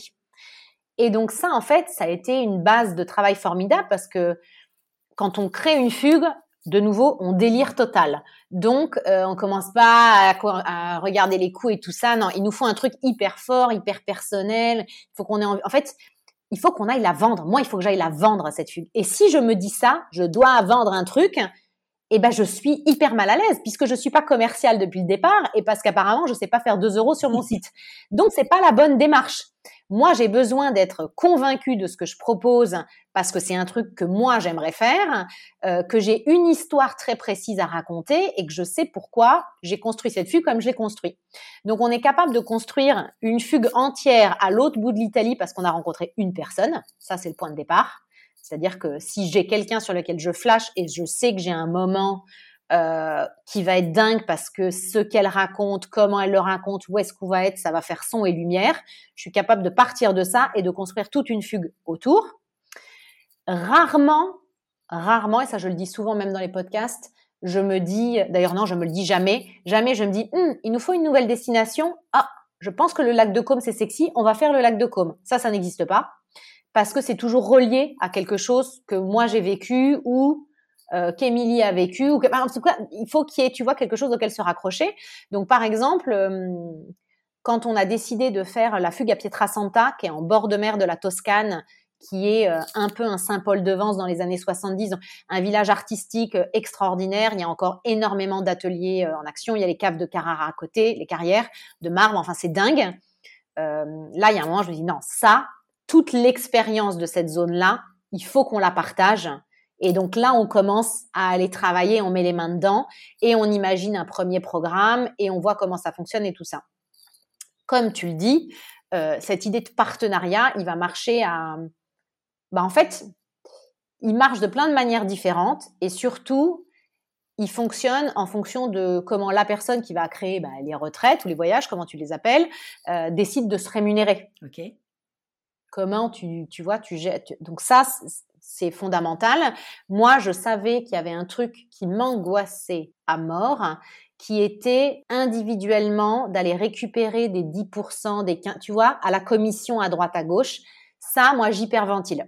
J'hyperventile, ça me stresse. D'ailleurs, quand on fait des événements B2B, bah, plein de trucs se passent comme ça, mais je suis là euh, avec deux ventilos parce que, parce que ça m'angoisse. voilà. Donc, en fait, on n'a pas du tout construit le budget des fugues comme ça je te le dis parce que ça peut servir à d'autres. En même temps, personne ne le fera comme on le fait nous. Donc euh, voilà.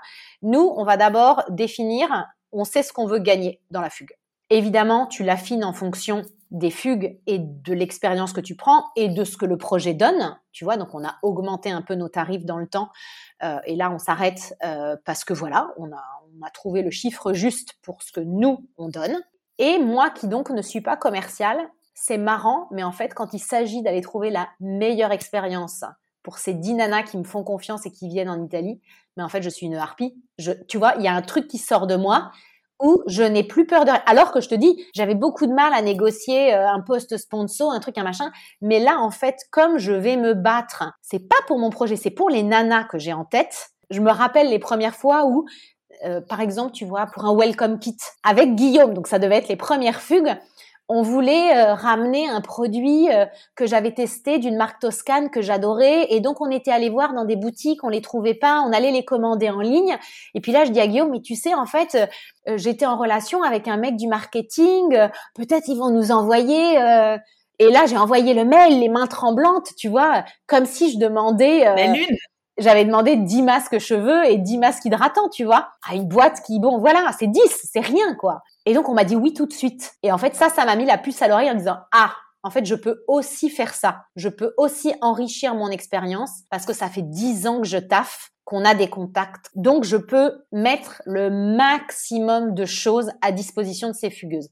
Et pour nous, encore aujourd'hui, le welcome kit, mais si on peut soulever des montagnes pour faire qu'il y ait un truc qui fonctionne, on le fait dans la construction des fugues, on paye, euh, je pense, 95% euh, de nos intervenants. Il y a peut-être une expérience de temps en temps qui va être euh, gratuit, gratuit. Tu vois, j'ai un truc en tête très précis, mais ça, c'est parce qu'on a tellement taffé avec eux, pour eux, tout le temps que c'est différent, quoi.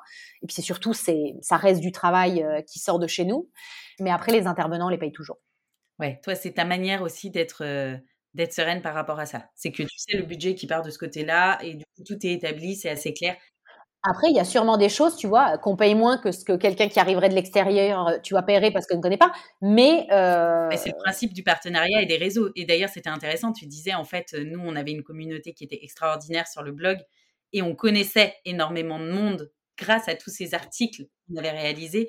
Clairement, je pense que le réseau, c'est une des clés aujourd'hui pour nouer des partenariats qui soient efficaces. Et... Justement, ça me fait rebondir sur autre chose, très en lien avec ce que tu dis, mais du coup c'est intéressant parce que j'étais en train de me le formaliser, mais là ça me le formalise encore plus.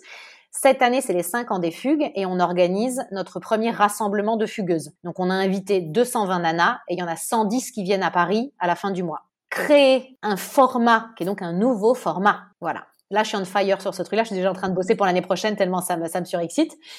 Et ben en fait, c'est compliqué de trouver parce qu'en fait on n'a pas les comptes on en a mais on n'en a pas pareil qu'en Italie des contacts des amis des tititi des tu vois. Donc je sais maintenant que tout ce que je fais avec les gens de Paris de près ou de loin maintenant j'ai un truc en tête. C'est que je sais que moi mes fugueuses j'ai autre chose à leur proposer l'année prochaine. Et donc tu vois ce networking euh, que je fais en fait naturellement tout le temps euh, peut-être qui me servira dans le futur tu vois pour euh, pour cet événement-là. Ouais, il va ouvrir des portes. Mais ça, on le dit souvent, c'est quelque chose qui est tellement sous-estimé et qui pourtant... Euh, c'est fondamental. Et ça se construit, ça peut se construire de rien. Moi, à la base, mes parents sont pas journalistes. Enfin, tu vois ce que je veux dire? Je n'ai personne auquel me raccrocher à la base, quoi. Donc, j'ai évidemment quelques amis d'enfance ou amis d'études qui euh, ont fait des super carrières et qui, voilà. Mais de base, je connais personne et donc ça s'est vraiment fait. C'est un travail de fourmi. J'ai toujours envoyé mes cartes de vœux à la fin de l'année, même à une journaliste que j'avais croisée trois minutes et qui devait se dire en recevant la carte, mais qui c'est celle-là, quoi? Mais c'est pas grave. Bonjour Magali, très bonne année à vous.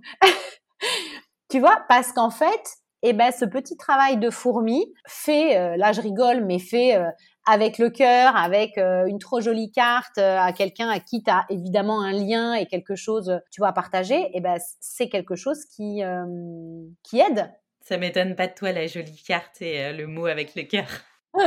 Aujourd'hui, tu as organisé des dizaines de fugues, tu le disais, 200 fugueuses.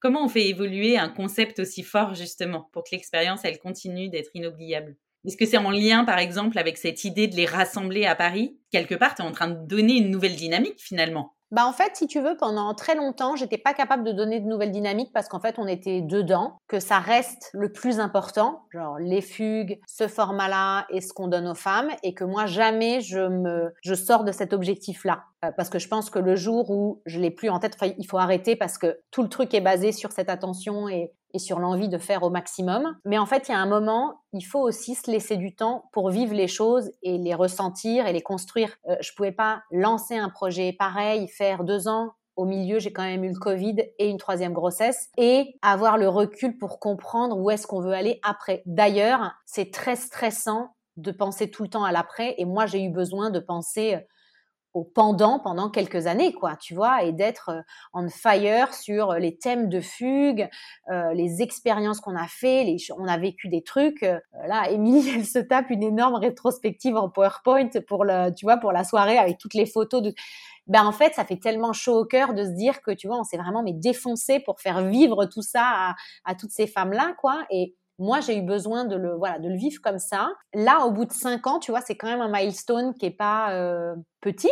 Et donc, voilà, on a eu des questionnements avec Émilie qu'on a commencé à se soulever nous-mêmes, qui, je pense, sont arrivés euh, l'année dernière parce qu'on a refait intégralement le site et que quand tu refais le site, tu ouvres la boîte de Pandore parce que tu te poses mais de question en question en question et tu vas de plus en plus deep, deep, deep dans les choses. Et donc, notamment, on a travaillé avec une agence euh, formidable qui s'appelle MB, qui est entre Paris et Marseille. Elles sont, euh, elles sont au top. Et on a travaillé une plateforme de marque avec elles. Donc, elles nous posaient beaucoup de questions et notamment, euh, je sais pas, notre vision à 5 ans, 10 ans, tu vois. Et donc, avec Émilie, on s'est échangé des choses et ça nous a fait réfléchir. Et il y a eu euh, bah, cette idée de rassemblement d'une manière ou d'une autre, dans un lieu physique, dans un lieu, voilà, il y, avait l'idée, tu vois, du all together, quoi. De prolonger finalement l'expérience qu'elles avaient déjà eue ensemble. Prolonger, je ne pourrais pas te dire parce qu'on n'a pas encore mis les mots, tu vois, sur ces choses-là, donc j'y suis pas. Mais je sais que sans m'en rendre compte, finalement, le rassemblement qu'on fait en mars, en fait, il va être très important pour moi pour comprendre. Donc, je l'attends, je réfléchis à plein d'autres choses, je me note beaucoup, beaucoup de nouvelles idées en ce moment, mais je sais que c'est un format qui va venir, euh, c'est un format, un rendez-vous, en tout cas, voilà, je pense que sur ce rendez-vous de toutes ces femmes, elles ont vécu des choses euh, en même temps très différentes, mais elles ont un cœur de valeur et un cœur d'expérience très difficile à aller raconter aux autres. Donc en fait, quand tu retrouves une fugueuse, même si tu n'as pas fugué avec elle, tu sais exactement de quoi tu parles. Et, et puis on a envie de synergie euh, aussi par région, tu vois. On en a, euh, a pas deux en Bretagne, on doit en avoir 20. Euh, donc tu vois, il y a des femmes qui peuvent aussi se retrouver sans nous, et ça, on pense que c'est sympa. Et donc on, voilà, on réfléchit beaucoup à ça, mais pour moi en fait, le pire truc tu qui pour moi pourrait m'arriver, c'est qu'une fugueuse dise c'est plus que c'était. Après, je sais qu'il y a des femmes qui vont peut-être nous voir évoluer et nous aimer dans la première version très traditionnelle et voilà. Mais ça, par contre, moi, je, je grandis, j'avance et je pense que c'est ça serait normal que tu vois il y ait cet échange là mais en tout cas tu vois je serais tellement mortifiée si quelqu'un d'une fugueuse avait l'impression qu'on faisait plus les choses tu vois avec le cœur ou comme on ça, je fais vraiment très attention. Et tu fais aussi évoluer ton business model euh, en t'ouvrant au B2B. Tu proposes maintenant des services euh, événementiels également personnalisés pour des entreprises, voire pour des marques. Comment vous avez préparé ce tournant avec l'équipe? Bah écoute, on n'a rien préparé du tout. Le truc nous est tombé dessus, comme d'habitude. en fait, ça, euh, l'année dernière, surtout l'année dernière, on a fait pas mal de choses en, d'événements en plus des fugues.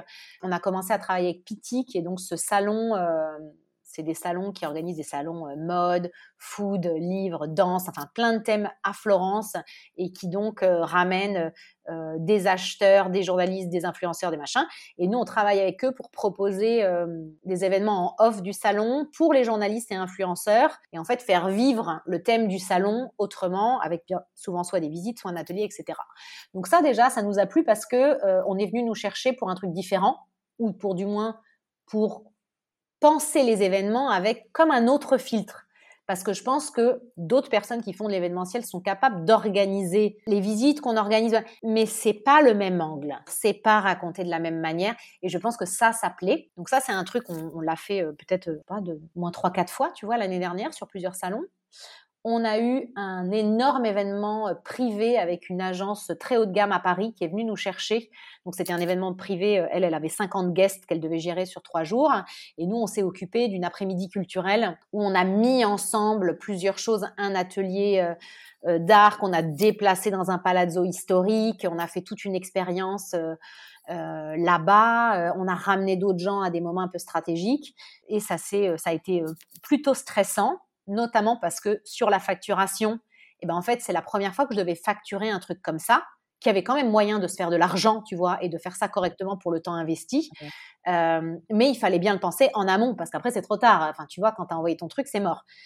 Et donc ça, ça a été un peu stress, mais on s'en est pas trop mal euh, sorti.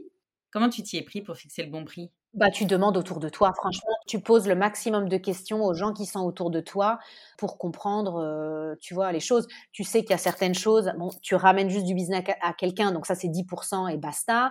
Si c'est toi qui factures l'ensemble de la prestation, c'est là où tu marges d'une autre manière parce que tu as conçu quelque chose. Je pense qu'on est un tout petit peu plus rodé, mais c'était, ça a été un peu notre baptême du feu. Et puis, c'était quoi? C'était en novembre, c'était juste avant la fugue de Venise. On a aidé à organiser un séminaire finance pour Rimova du groupe LVMH. Donc ça, c'était sympa parce qu'ils sont venus nous chercher. et ça s'est trop bien passé parce que la cliente était super, qu'elle est venue nous chercher pour les bonnes raisons. Elle est venue nous chercher parce qu'elle nous voulait, nous, avec notre vibe, notre style, nos adresses. Nos... Donc, en fait, ça a été tellement fluide. Ça, c'était super. Et du coup, ça me fait dire qu'un jour, si un client vient nous chercher pour la mauvaise raison, ça se passera mal. Ou ça se passera pas d'ailleurs. Et puis surtout, en fait, de nouveau, ça nous a permis de délirer et, euh, et de proposer à un lieu qu'on adore à Florence de faire un autre type d'expérience que ce qu'ils ont l'habitude de proposer. Donc, eux se sont aussi rendus compte qu'ils étaient capables de faire autre chose autrement, que c'était bien content qu'on, tu vois, qu'on puisse faire les, ces choses-là ensemble. Et ça, ça alimente la machine euh, vertueuse globale des contacts, tu vois, pour, euh, pour tout et n'importe quoi. Euh, parce qu'évidemment, quand tu ramènes beaucoup de business à quelqu'un, enfin, tu vois, un chiffre qui est pas pas 50 balles, quoi, tu vois, enfin, qui a un vrai budget. Quand tu vas y retourner parce que tu veux négocier un dîner pour tes fugueuses, on a la big picture de la collaboration en tête et ça, ça rend tout plus facile. Et il y a ce truc, tu vois, où comme moi, je sais ce que je veux gagner par fugue, quand je vais négocier des trucs, c'est pour au final pouvoir offrir plus de choses aux fugueuses. C'est pas pour me faire de l'argent sur leur dos. Tu vois ce que je veux dire? Parce que ça, moi, ça, ça fonctionne pas du tout comme façon de, de penser. Ça, c'est pas possible. Euh, donc, en fait, ce que je vais aller négocier sur ces fournisseurs-là, c'est pour pouvoir rajouter une brique de quelque chose, encore plus de, tu vois, un moment qu'on va encore enrichir, un welcome kit, on va rajouter encore. Voilà, il y a, y a ce côté-là trop, trop chouette. Ça doit être assez incroyable. Et puis, finalement, tu vois, ils sont tous venus te chercher. On parlait tout à l'heure de ce côté assez privé que tu arrives à créer à la fois dans tes fugues, à la fois dans ton système de réservation. Et finalement, c'est aussi pour ça qu'ils viennent. Tu vois, c'est pour cette expérience très particulière qui fait qu'ils la trouveront nulle part ailleurs, même en entreprise. La bonne nouvelle, c'est que quand tu commences à mettre un petit pied euh, dans la grande fourmilière LVMH, euh, il y a des chances que euh, derrière, ça finisse par amener d'autres fourmis. Oui, mais ça, après, tu vois, on verra. On a essayé de bien faire notre boulot. Et puis, euh, voilà, je sais que le bouche à oreille, c'est hyper important. Là, tu vois, euh, Rimova, ça s'est fait parce que euh, quelqu'un que je connais à Florence a parlé de nous à son ami qui travaille là-bas. Tu vois, ça s'est fait comme ça. Donc, moi, j'essaie d'être le plus respectueuse possible, tu vois, avec les gens qui nous entourent pour le travail et, et de jamais prendre personne de haut parce que tu sais jamais comment tu vas retrouver les choses autrement. Il y a un côté où je sais que dans le boulot, faut quand même être très humble et continuer à taffer quoi et faire euh, du mieux que tu peux. Euh, des fois, évidemment, il y a des petits ratés, c'est comme chez tout le monde, mais tu vois, quand tu y mets l'intention d'essayer de faire les choses bien, je pense que ça porte encore une fois à petit pas de fourmi, tu vois, ces fruits quoi. Je suis assez d'accord. Est-ce que c'est cette manière que tu fonctionnes aussi pour trouver tes fournisseurs et les artisans avec lesquels tu travailles pour les produits que tu délivres pour le site internet. Parce que tout, une des choses que j'avais trouvé intéressante aussi dans ton concept, c'est que tu as un site internet sur lequel tu revends des produits qui sont fabriqués intégralement en Italie, mais tu aurais pu euh, fonctionner un peu comme une plateforme de revente, c'est-à-dire aller chercher des fournisseurs, revendre leurs produits bruts et fin de l'histoire. Toi, à chaque fois, tu viens encore amener cette touche personnelle où c'est des produits qui sont co-créés avec une envie particulière derrière, où tu viens vraiment créer de A à Z un produit avec un fournisseur, tu as des carnets de créativité, tu as des carnets d'aquarelle que tu as travaillé avec euh, des... Je ne sais même pas le métier là-dessus, mais cette personne qui travaille les couleurs et où à chaque fois tu réfléchis pour que ça représente l'une des villes en Italie. euh, tu as, des kits justement pour faire la cuisine, mais tu n'es pas juste en train de revendre le produit. Pareil, tu as créé tout un kit et t'expliques derrière des recettes, etc. Comment tu as trouvé ces fournisseurs-là Quels ont été tes premiers pas? Est-ce que tu les avais aussi par ton réseau initial? Bah, C'est un peu les deux. Euh, de nouveau, je pense que euh, si c'était pas un projet créatif, bah c'était pas un projet rigolo. Donc euh, juste faire. En fait, si tu veux, tant que j'ai pas et peut-être que j'en aurai jamais quelqu'un qui vient gérer vraiment le, le business, tu vois, l'aspect business et l'aspect quotidien de faire avancer une boîte pour faire grossir les chiffres. Moi, je peux pas avoir cette, je peux pas avoir cette philosophie-là. Je peux pas me dire je vais juste aller revendre avec tout le travail que ça implique. Si j'ai pas la partie création, mais moi j'ai envie de mourir, tu vois, c'est pas, non, ça serait pas, ce serait pas possible. On est tellement nombreuses en fait à ne pas avoir cette vision 100% business, euh, mais où on a envie justement d'y mettre quelque chose en plus.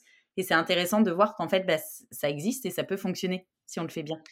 Oui, après, euh, c'est toujours la même chose. Je pense que sur plein de sujets, euh, on aurait pu être beaucoup plus gros si encore une fois être gros est un métrix intéressant, euh, tu vois, avec euh, un associé euh, qui aurait vraiment géré pur et dur, tu vois, le côté business, quoi. Voilà, dans le concret. C'est un métrix intéressant à partir du moment où c'est ton ambition. C'est ça. Si ça l'est pas, c'est. Aujourd'hui, on a tendance à, pousser cette histoire de grandeur et il y a que les grosses boîtes qui finalement ont un intérêt, ce qui est complètement faux. En fait, L'intérêt, c'est d'avoir une boîte qui t'anime au quotidien et, qui anime plein de gens autour de toi parce que tu leur parles. Oui, mais je pense quand même qu'il y a un moment, euh, il y a des miss opportunities, tu vois, qui traînent dans ce qu'on fait, clairement. Et je sais que c'est pas moi qui vais pouvoir euh, rectifier ce tir-là. J'aurais besoin de quelqu'un d'autre. Donc, euh, bah, tu avances dans un sens où tu cherches quelqu'un. Enfin, tu vois, il y a un moment. Bientôt, on va avoir passé une annonce pour un futur associé chez Lydie Firenze Pas tout de suite. Mais euh, en tout cas, non, non, l'e-shop, c'est vraiment. Euh, j'ai fait une première version très soft en 2015 où euh, l'e-commerce avait quand même le vent en poupe. En Italie, il y en avait très peu. Moi, ça m'a fait la main sur Shopify. J'ai appris plein de trucs, facturation, emballage, personnalisation. voilà, ça a été une super école. On n'a jamais perdu d'argent, c'était déjà un miracle. Du coup, quand on s'est relancé en 2000, bah, c'était quoi? J'étais enceinte. Donc, c'était 2020, à la fin de l'année Covid. En fait, on a profité, on a eu pendant le Covid un moment où on ne pouvait plus faire de fugue. Et ça, c'est du temps qu'on a investi pour imaginer l'e-commerce, imaginer les produits et créer vraiment une offre. De nouveau, en fait, on a pensé à quelque chose de personnalisé. On a pensé à quelque chose, en fait, qui corresponde à tous nos thèmes et nos expériences et qui en fait, répondent à des choses sur lesquelles les gens nous attendent déjà. Les réseaux sociaux, j'ai toujours parlé beaucoup de risotto. La couleur, la beauté, la partie créative, c'est quelque chose qui est en fil rouge et dans les fugues et sur le site et chez les artisans. Et... Donc tout ça se répond, quoi. Et donc on a vraiment, euh, tu vois, on s'est interrogé sur euh, bah, ce qu'on avait envie de partager avec surtout les femmes de notre communauté. Et l'offre, elle s'est dessinée, euh, elle s'est dessinée comme ça. Là, tu vois, on est donc en 2023, donc ça fait deux années et demie d'e-shop en termes d'expérience et tout ça. Euh, c'est une partie du business qui, euh, pour moi, est importante parce que euh, elle continue à raconter notre histoire hein, de manière matérielle. Elle met une expérience différenciée chez les gens. Elle fait vivre l'Italie pour des gens qui ne peuvent pas vivre en Italie et venir en vacances en Italie. Donc, même sur ce truc où, voilà, il y a un biais financier pour la fugue qui est le tarif de la fugue.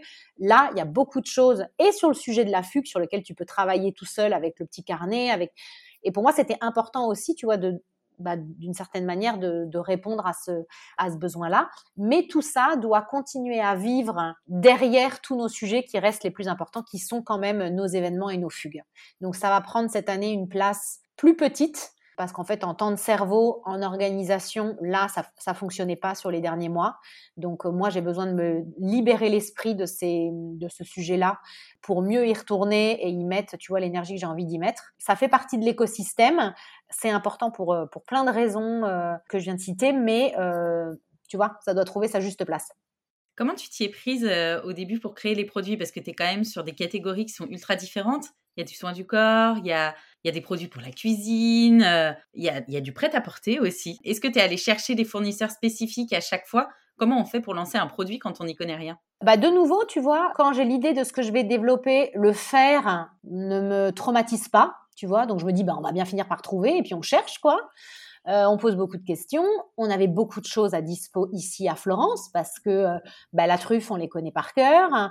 Euh, Pasta Fabri, quand on avait lancé nos pâtes, bah, on venait de faire, on avait fait des interviews, des vidéos, plein de trucs. On les aimait trop, c'était trop intéressant leur contenu. Donc facile. Biofficina Toscana, la beauté, en fait, ça fait depuis cinq ans qu'ils nous accompagnent sur les fugues. Donc, tu vois, c'était voilà. Et puis après, nous, ce qu'on aime, c'est mettre de l'éditorial de partout mettre des thèmes, mettre du contenu, faire réfléchir. Et ça, c'est ce qui fait que tu n'as pas l'impression d'avoir juste une cuillère à risotto. Non, il y a une histoire, il y a d'autres objets, et c'est ça qui, en tout cas pour moi, faisait la différence par rapport aux milliards de plateformes qui existent où tu peux aller chercher tes cuillères à risotto, tes trucs et tes machins, tu vois. Le problème, d'une certaine manière, c'est qu'il faut être un peu un aficionados de la marque pour arriver à l'e-shop. Tu vois, difficilement, tu arrives de but en blanc sur le site et peut-être tu comprends, tu vois ce que je veux dire. Il faut déjà être un peu éduqué presque à la marque pour comprendre comment est-ce qu'on fait les choses. Et ça, c'est un problème pour le business parce que du coup, ça n'afflue pas par milliers euh, de l'extérieur. Tu vois ce que je veux dire?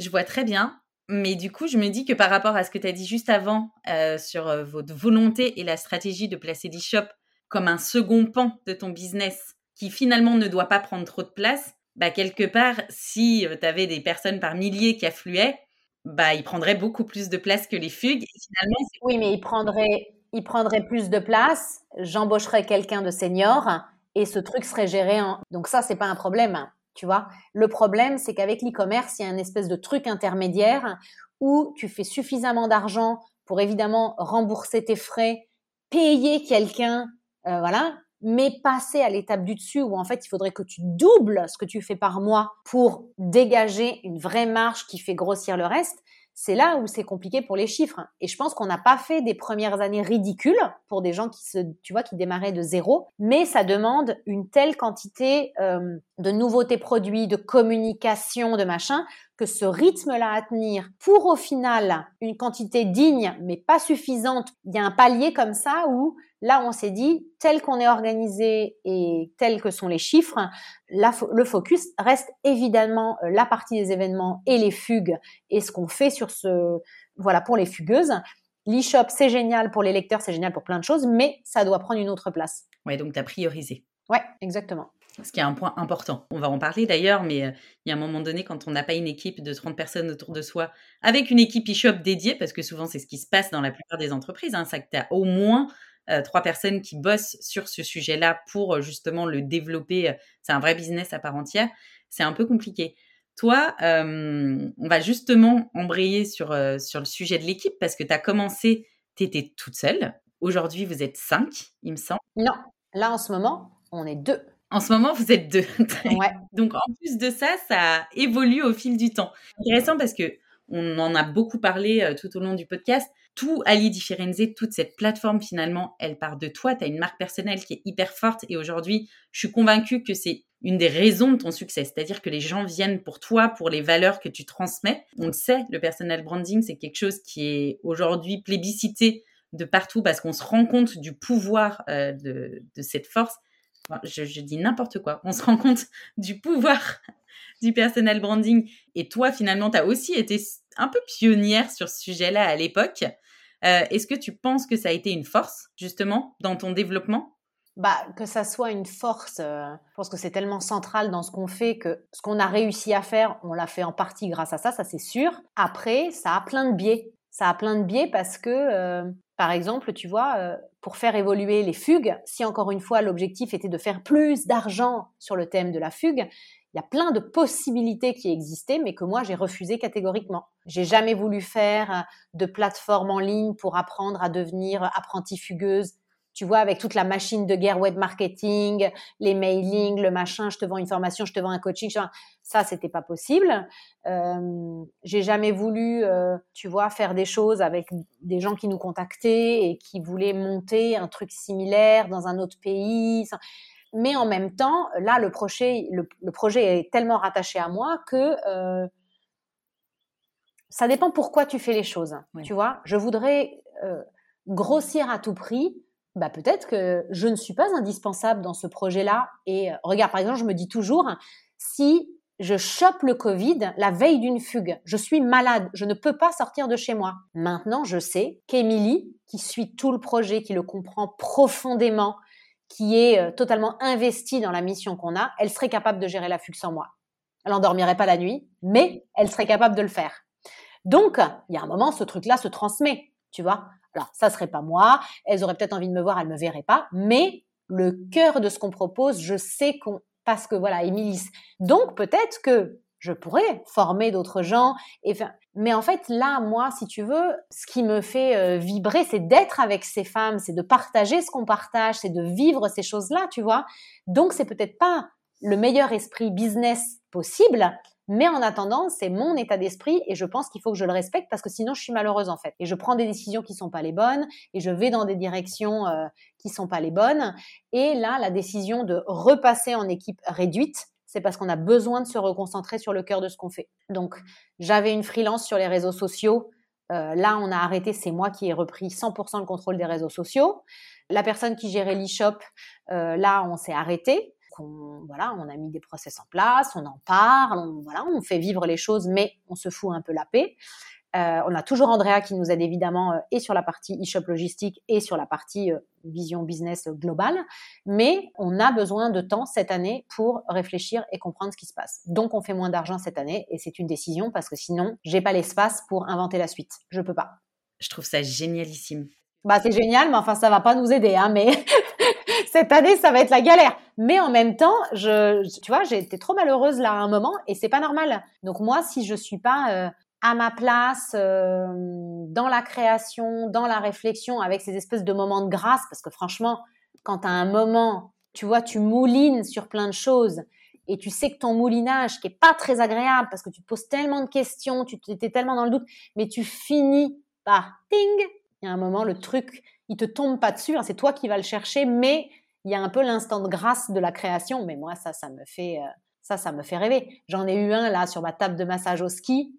Franchement, je ne sais pas si je vais être capable de le faire parce qu'il faudrait vraiment que j'ai un courage pas possible, mais c'était mythique. C'était mythique. Je suis sûre que tu l'auras. Ouais, on verra. Et tu vois, tu disais, euh, ça va pas nous aider. Moi, ça me fait beaucoup penser. Euh, il y a eu pas mal de sujets récents là-dessus. Euh, bah, par exemple, la première ministre euh, néo-zélandaise Jacinda Ardern qui a décidé d'arrêter en disant bah là justement j'ai besoin de temps. Il y a aussi une très très grosse influenceuse, c'est sorti il y a une semaine là, qui a arrêté la totalité de son business, alors que je crois qu'elle, pour le coup, elle faisait mais des millions par année et où elle a dit en fait euh, stop, là j'arrête, je prends du temps pour savoir où est-ce que je vais derrière. C'est quelque chose qui est assez féminin, cette capacité à se rendre compte qu'à un moment donné, ça va trop loin, ça part dans tous les sens et qu'il faut faire un break pour mieux redémarrer derrière. Moi, j'admire vachement ça. Alors oui, ça va être une année un peu compliquée, mais en même temps, pour moi, ça veut dire aussi que vous allez prendre un tournant quelque part à partir de 2024 et que vous êtes en train de le construire. Alors ça, c'est sûr, parce qu'à chaque fois qu'on fait ce boulot-là, en fait, on retourne sur le cœur du cœur de ce qu'on fait, de ce qu'on sait faire, de ce qu'on veut faire. Donc, tu vois, c'est pour ça que je suis pas en PLS, en panique totale. C'est parce que je sais que c'est les bonnes décisions. Je sais que je peux pas faire neuf fugues cette année. J'ai pas cette énergie-là. Euh, j'ai besoin d'écrire, j'ai besoin d'avancer des projets plus perso, euh, donc je peux pas tout faire. J'ai besoin de prendre soin de moi, j'ai besoin de moins travailler et que c'est nécessaire pour tenir euh, sur la distance. Donc ça c'est sûr. Je voulais juste revenir sur ce que tu disais par rapport au fait que c'est féminin. Tu vois ce côté euh, là on va arrêter parce qu'en fait euh, je suis au bout du rouleau ou euh, j'ai besoin de voilà. C'est qu'en fait il y a aussi une accumulation des casquettes. C'est que à ces femmes entrepreneurs premières ministres etc elles ont aussi peut-être des enfants la charge mentale que toutes les femmes ont avec ou sans enfants. Moi j'ai énormément de chance parce que un j'ai un mari qui fait autant que moi si c'est pas plus et deux j'ai de l'aide en fixe à la maison. Donc il y a un moment, et ça je m'en suis jamais caché, moi je ne ferais pas ce que je fais au quotidien si je n'avais pas euh, un mari comme ça et euh, une personne précieuse euh, à qui je pourrais confier mes enfants. Euh, tu vois, c'est pas c'est pas la même. Et, et je pense que euh, bah, la première ministre, il est hyper touchant son discours, et tu sens qu'il y a un truc où elle est déçue d'elle-même en fait de pas y arriver.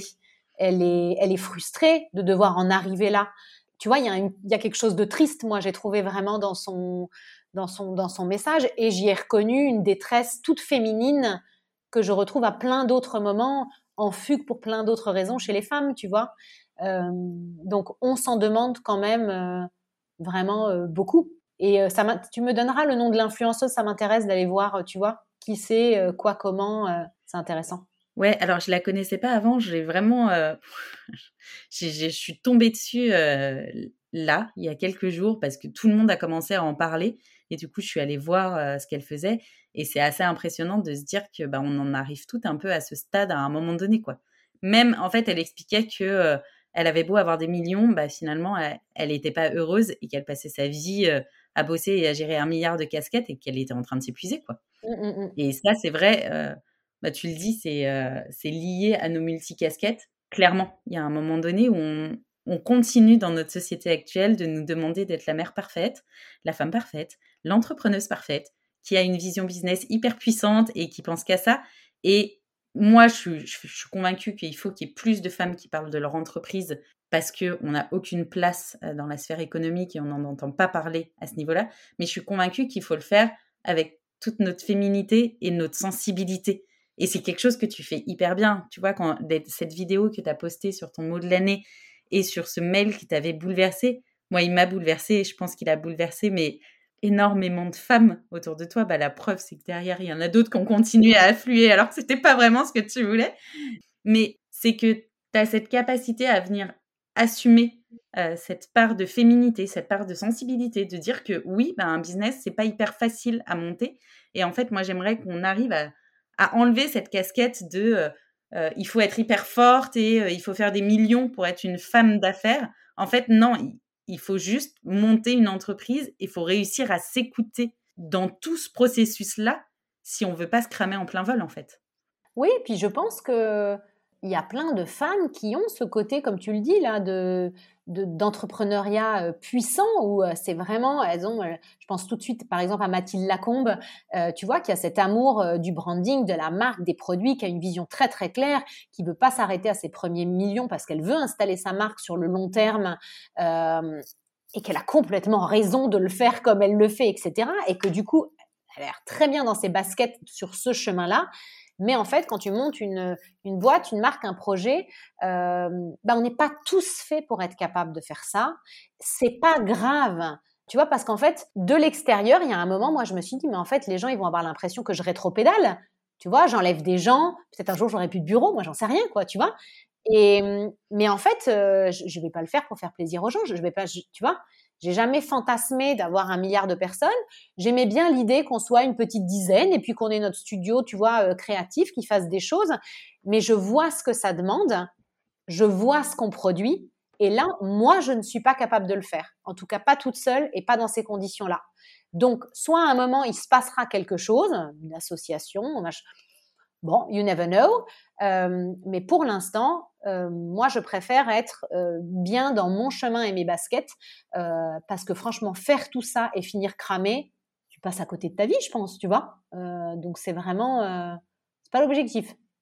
Donc finalement, toi, le fait de passer en équipe, ça t'a rajouté quelque part de la charge mentale, du management, et ça t'a éloigné de tes zones de génie. Mais complètement. De vouloir grandir. complètement. Hyper intéressant comme feedback. Parce qu'on a effectivement tout le temps ce discours, tu vois, tu disais, moi, ça m'a miné quand, euh, d'un point de vue purement technique, on m'a dit c'est quoi les, axes de croissance pour l'année prochaine? Mais finalement, c'est vrai que dans cette notion de faire grandir son entreprise, bah du coup, tu viens te rajouter des responsabilités qui sont peut-être pas forcément celles qui t'épanouissent au quotidien. Exactement. Tu vois, je pense à une, je pense à une boîte là, les nanas super de Neptune Éléments tu vois, Cécile Bury et tout ça, qui sont euh, formidables et qui ont un produit génial. Et, et ben oui, elles veulent mettre des algues partout et forever. Donc, euh, il faut créer des produits, il faut, il y a de la distrib. Évidemment qu'elles peuvent faire ça toutes les deux et qu'elles le savent depuis le départ et qu'elles lèvent des fonds et que là, elles vont passer à 12. Mais je pense que c'est inhérent presque à euh, ce qu'elles veulent créer depuis le départ, la façon dont elles envisagent la création voilà, euh, un produit, euh, un produit comme ça qui devient, qui est si particulier dans un secteur si particulier, qui devient une gigamarque et qui est partout, c'est évidemment un projet entrepreneurial d'une autre taille. Moi, je me suis, je me suis pas laissée emporter, mais en fait, il y a des couches qui se sont accumulées parce qu'on est sorti du Covid et donc on est reparti en 40 sur les fugues.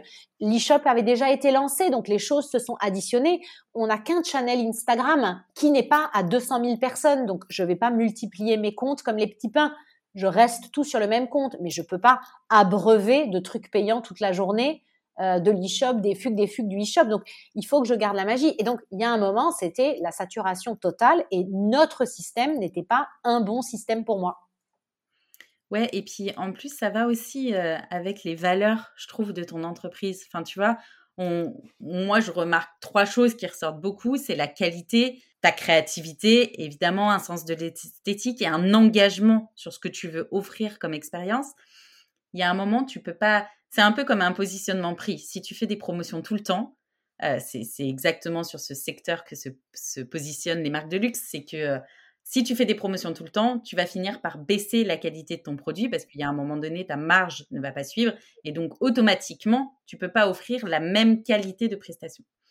Et toi, tu es beaucoup sur la qualité, la recherche de qualité dans tes produits, la recherche de qualité dans les accompagnements que tu proposes, dans les recherches de lieux, d'expériences, d'ateliers. Enfin, à chaque fois, tu vas chercher quelque chose qui est quand même très, très qualitatif, avec un côté très esthétique où tu es là pour émerveiller. Si tu viens sur tes canaux de communication où tu communiques énormément là-dessus, foutre de la publicité en permanence et venir proposer des espèces de petites offres qui finalement ne répondent pas à tes valeurs profondes, tu vas aussi perdre une partie de ta clientèle. Évidemment. Et puis, tu vas perdre une partie de toi, quelque part. Ah ben non, c'est sûr, c'est sûr. En tout cas, un seul channel Instagram pour raconter tout ce qu'on a à raconter, euh, c'est tricky, c'est compliqué, quoi. Ouais. C'est compliqué parce qu'il faut, euh, bah, il faut continuer chaque semaine. Tu vois, il y a des choses qu'il faut continuer à raconter en permanence. Il faut continuer à faire rêver. Euh, moi, je déteste frustrer les gens, donc je veux toujours ramener du réel, tu vois, euh, dans ce qu'on raconte. Et en effet, les valeurs dont tu parles, c'est clairement euh, les valeurs qui nous animent, quoi. Finalement, Ali Di Firenze, c'est presque plus qu'un business en ligne. Moi, je trouve qu'il y a une notion d'engagement un engagement envers soi-même pour se prioriser. Et mon Dieu, tu as tellement, tellement bien porté ce message pendant tout, euh, toute cette interview. Un engagement envers les femmes, puisque tu leur crées un espace sécurisé où finalement elles peuvent être elles-mêmes. Et on, s'en rend bien compte aujourd'hui, euh, c'est pas si évident au quotidien. Et un engagement envers l'artisanat par rapport à tes produits, la mise en lumière de métiers qui sont un peu particuliers, que tu fais aussi découvrir pendant les fugues, et où finalement tu es sur. Euh, une économie 100% locale, puisque tout ton univers euh, est relié à l'Italie, voire l'Italie proche, puisque c'est mm. souvent autour euh, mm. de, Florence. C'est cet écosystème vertueux qui fait que la magie opère. C'est la preuve aussi que, euh, avec la vision que tu as et le fait de vouloir la suivre, quitte à prendre des décisions difficiles, bah, tu arrives à créer aujourd'hui une entreprise qui correspond à tes valeurs et à ce que tu as envie de faire et dans laquelle tu t'épanouis sans te cramer. Tu as récemment tourné, d'ailleurs, on en parlait tout à l'heure, cette vidéo autour de la notion d'engagement envers ta communauté. Qu'est-ce que ça représente pour toi?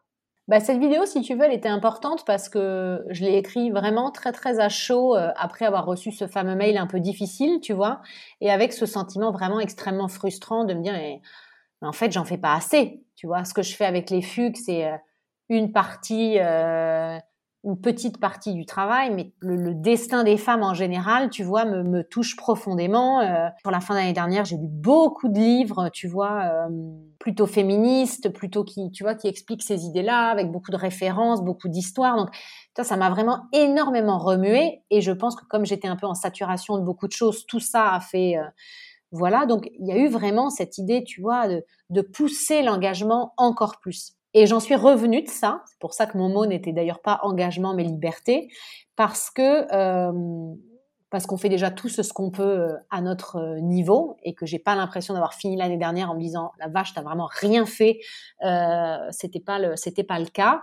Et parce qu'en fait je peux pas faire ça si moi-même euh, je me considère pas dans l'équation, je ne prends pas soin de moi, euh, je n'écoute pas ce qui me traverse.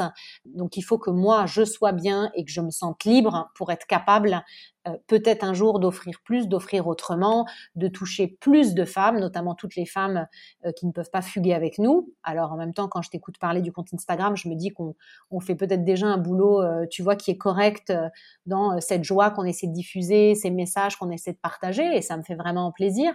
Et puis, il y aura peut-être autre chose, tu vois, mais il faut du temps aussi pour tout ça. Et j'ai appris aussi à être patiente parce que je sais que, voilà, encore une fois, le chemin est juste et il faut attendre que les, petites illuminations, euh, voilà, me transcendent. ça a l'air de bien fonctionner pour toi en plus. On y croit. C'est vraiment le, je pense, le mot de cette interview. Euh, finalement, c'est s'écouter. Ouais. En tout cas, ça marche très bien pour toi.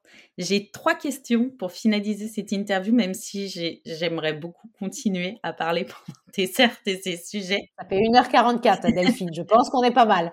On va finir par perdre les auditrices. Ceci dit, le podcast euh, qui a été le plus écouté est celui qui a duré deux heures. Très bien. Comme quoi. On est dans les clous. Je suis moi-même euh, stupéfaite des statistiques. Toi qui es passionnée d'écriture, c'est quoi ton livre préféré et pourquoi? Euh, c'est marrant que tu dises passionné d'écriture. J'aurais pas dit passionné d'écriture.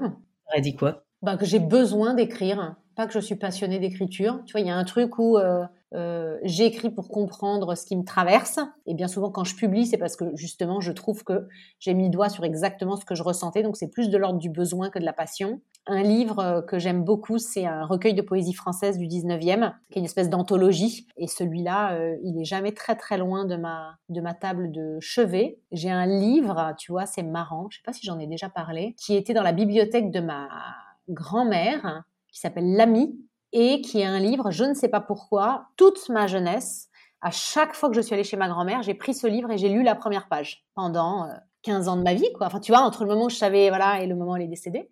Et donc, j'ai récupéré évidemment le livre à son décès, et donc il est aussi sur ma table de nuit. Et euh, je fais que d'en parler de partout, mais j'ai adoré le livre de Claire Marin qui s'appelle Rupture, hein, qui est un très très beau livre pour euh, travailler pas mal de petits traumatismes et pour y réfléchir autrement. Donc celui-là, il m'a particulièrement fait du bien.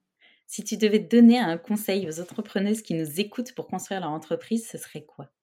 D'oser, ça c'est sûr, parce que il n'y a jamais rien de traumatisant qui se soit vraiment passé quand tu récupères un nom, quoi. Donc moi, mes plus belles surprises, c'est quand bien souvent je me suis mis un petit coup de pied aux fesses, tu vois, et j'ai tenté des trucs.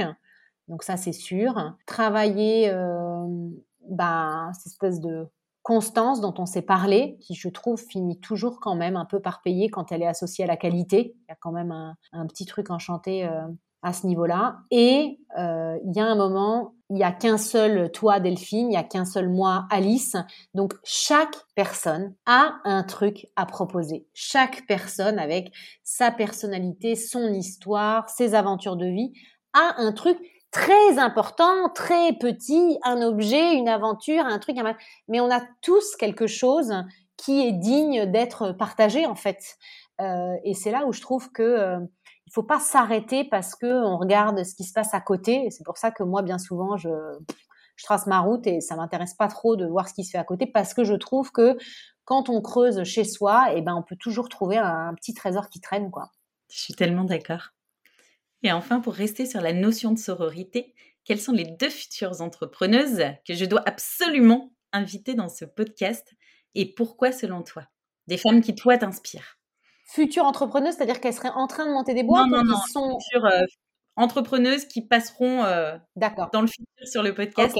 Ok, et bah du coup, euh, Neptune Élément, je trouve que c'est hyper intéressant, mais peut-être que tu les étais déjà en contact avec elles. On a déjà enregistré. Trop bien. Et euh, j'ai pensé à une fugueuse parce que je trouve que euh, je ne sais pas du tout comment son business fonctionne et ça m'intéresserait. Elle s'appelle Stéphanie Verrier et elle a une marque qui s'appelle Live Happy Food. Tu sais, c'est sur le konjac. Et en fait, il y a toute une partie, euh, je pense, d'éducation qui est vachement intéressante et une partie commerciale distrib qui doit être mais tellement difficile. Et du coup, ça, voilà. Et puis comme c'est en ce moment, il y a quand même tellement d'intérêt sur euh, la nutrition, tu vois, sur, les, sur ce qui se passe dans l'alimentation, que voilà, ces trois choses-là m'ont fait penser à, à elle. Ouais, puis moi, les éducations de marché, je trouve ça toujours passionnant. C'est Exactement. C'est difficile, mais c'est fascinant quand il y arrive. Ouais. Oh là là, merci beaucoup Alice pour tout ce que tu nous as transmis aujourd'hui. Franchement, c'était incroyable. Merci à toi. Du coup, bon, je pense que tout le monde l'a compris. Pour te retrouver, on peut aller voir le compte Instagram Ali di Firenze. Oui, madame. Et le site internet qui est dans la bio pour euh, derrière avoir euh, moult et moult articles sur l'Italie, rêver, vouloir cuisiner tout le temps, partir en fugue pour se prendre un gros break et justement prendre le temps de penser à soi et de, de savoir où on veut aller.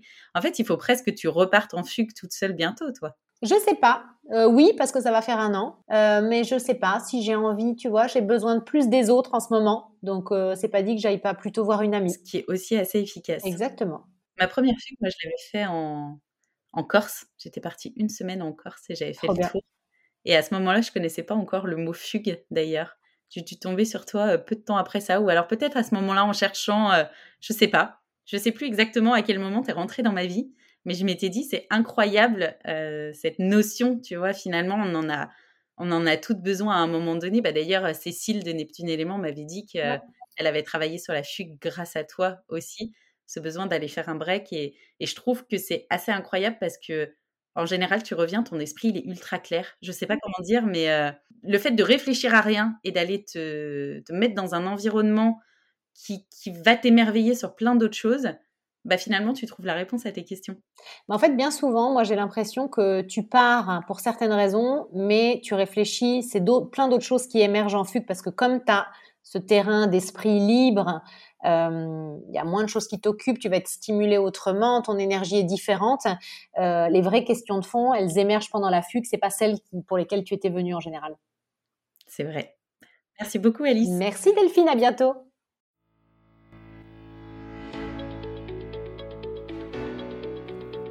Merci à toutes et tous d'avoir écouté cet épisode. S'il vous a plu, n'hésitez pas à me soutenir en laissant une note 5 étoiles sur la plateforme de votre choix et à me suivre sur le compte Instagram powerful-du-bal le podcast ou sur LinkedIn Delphine Barnavon. On se retrouve dans deux semaines pour le prochain épisode. À bientôt!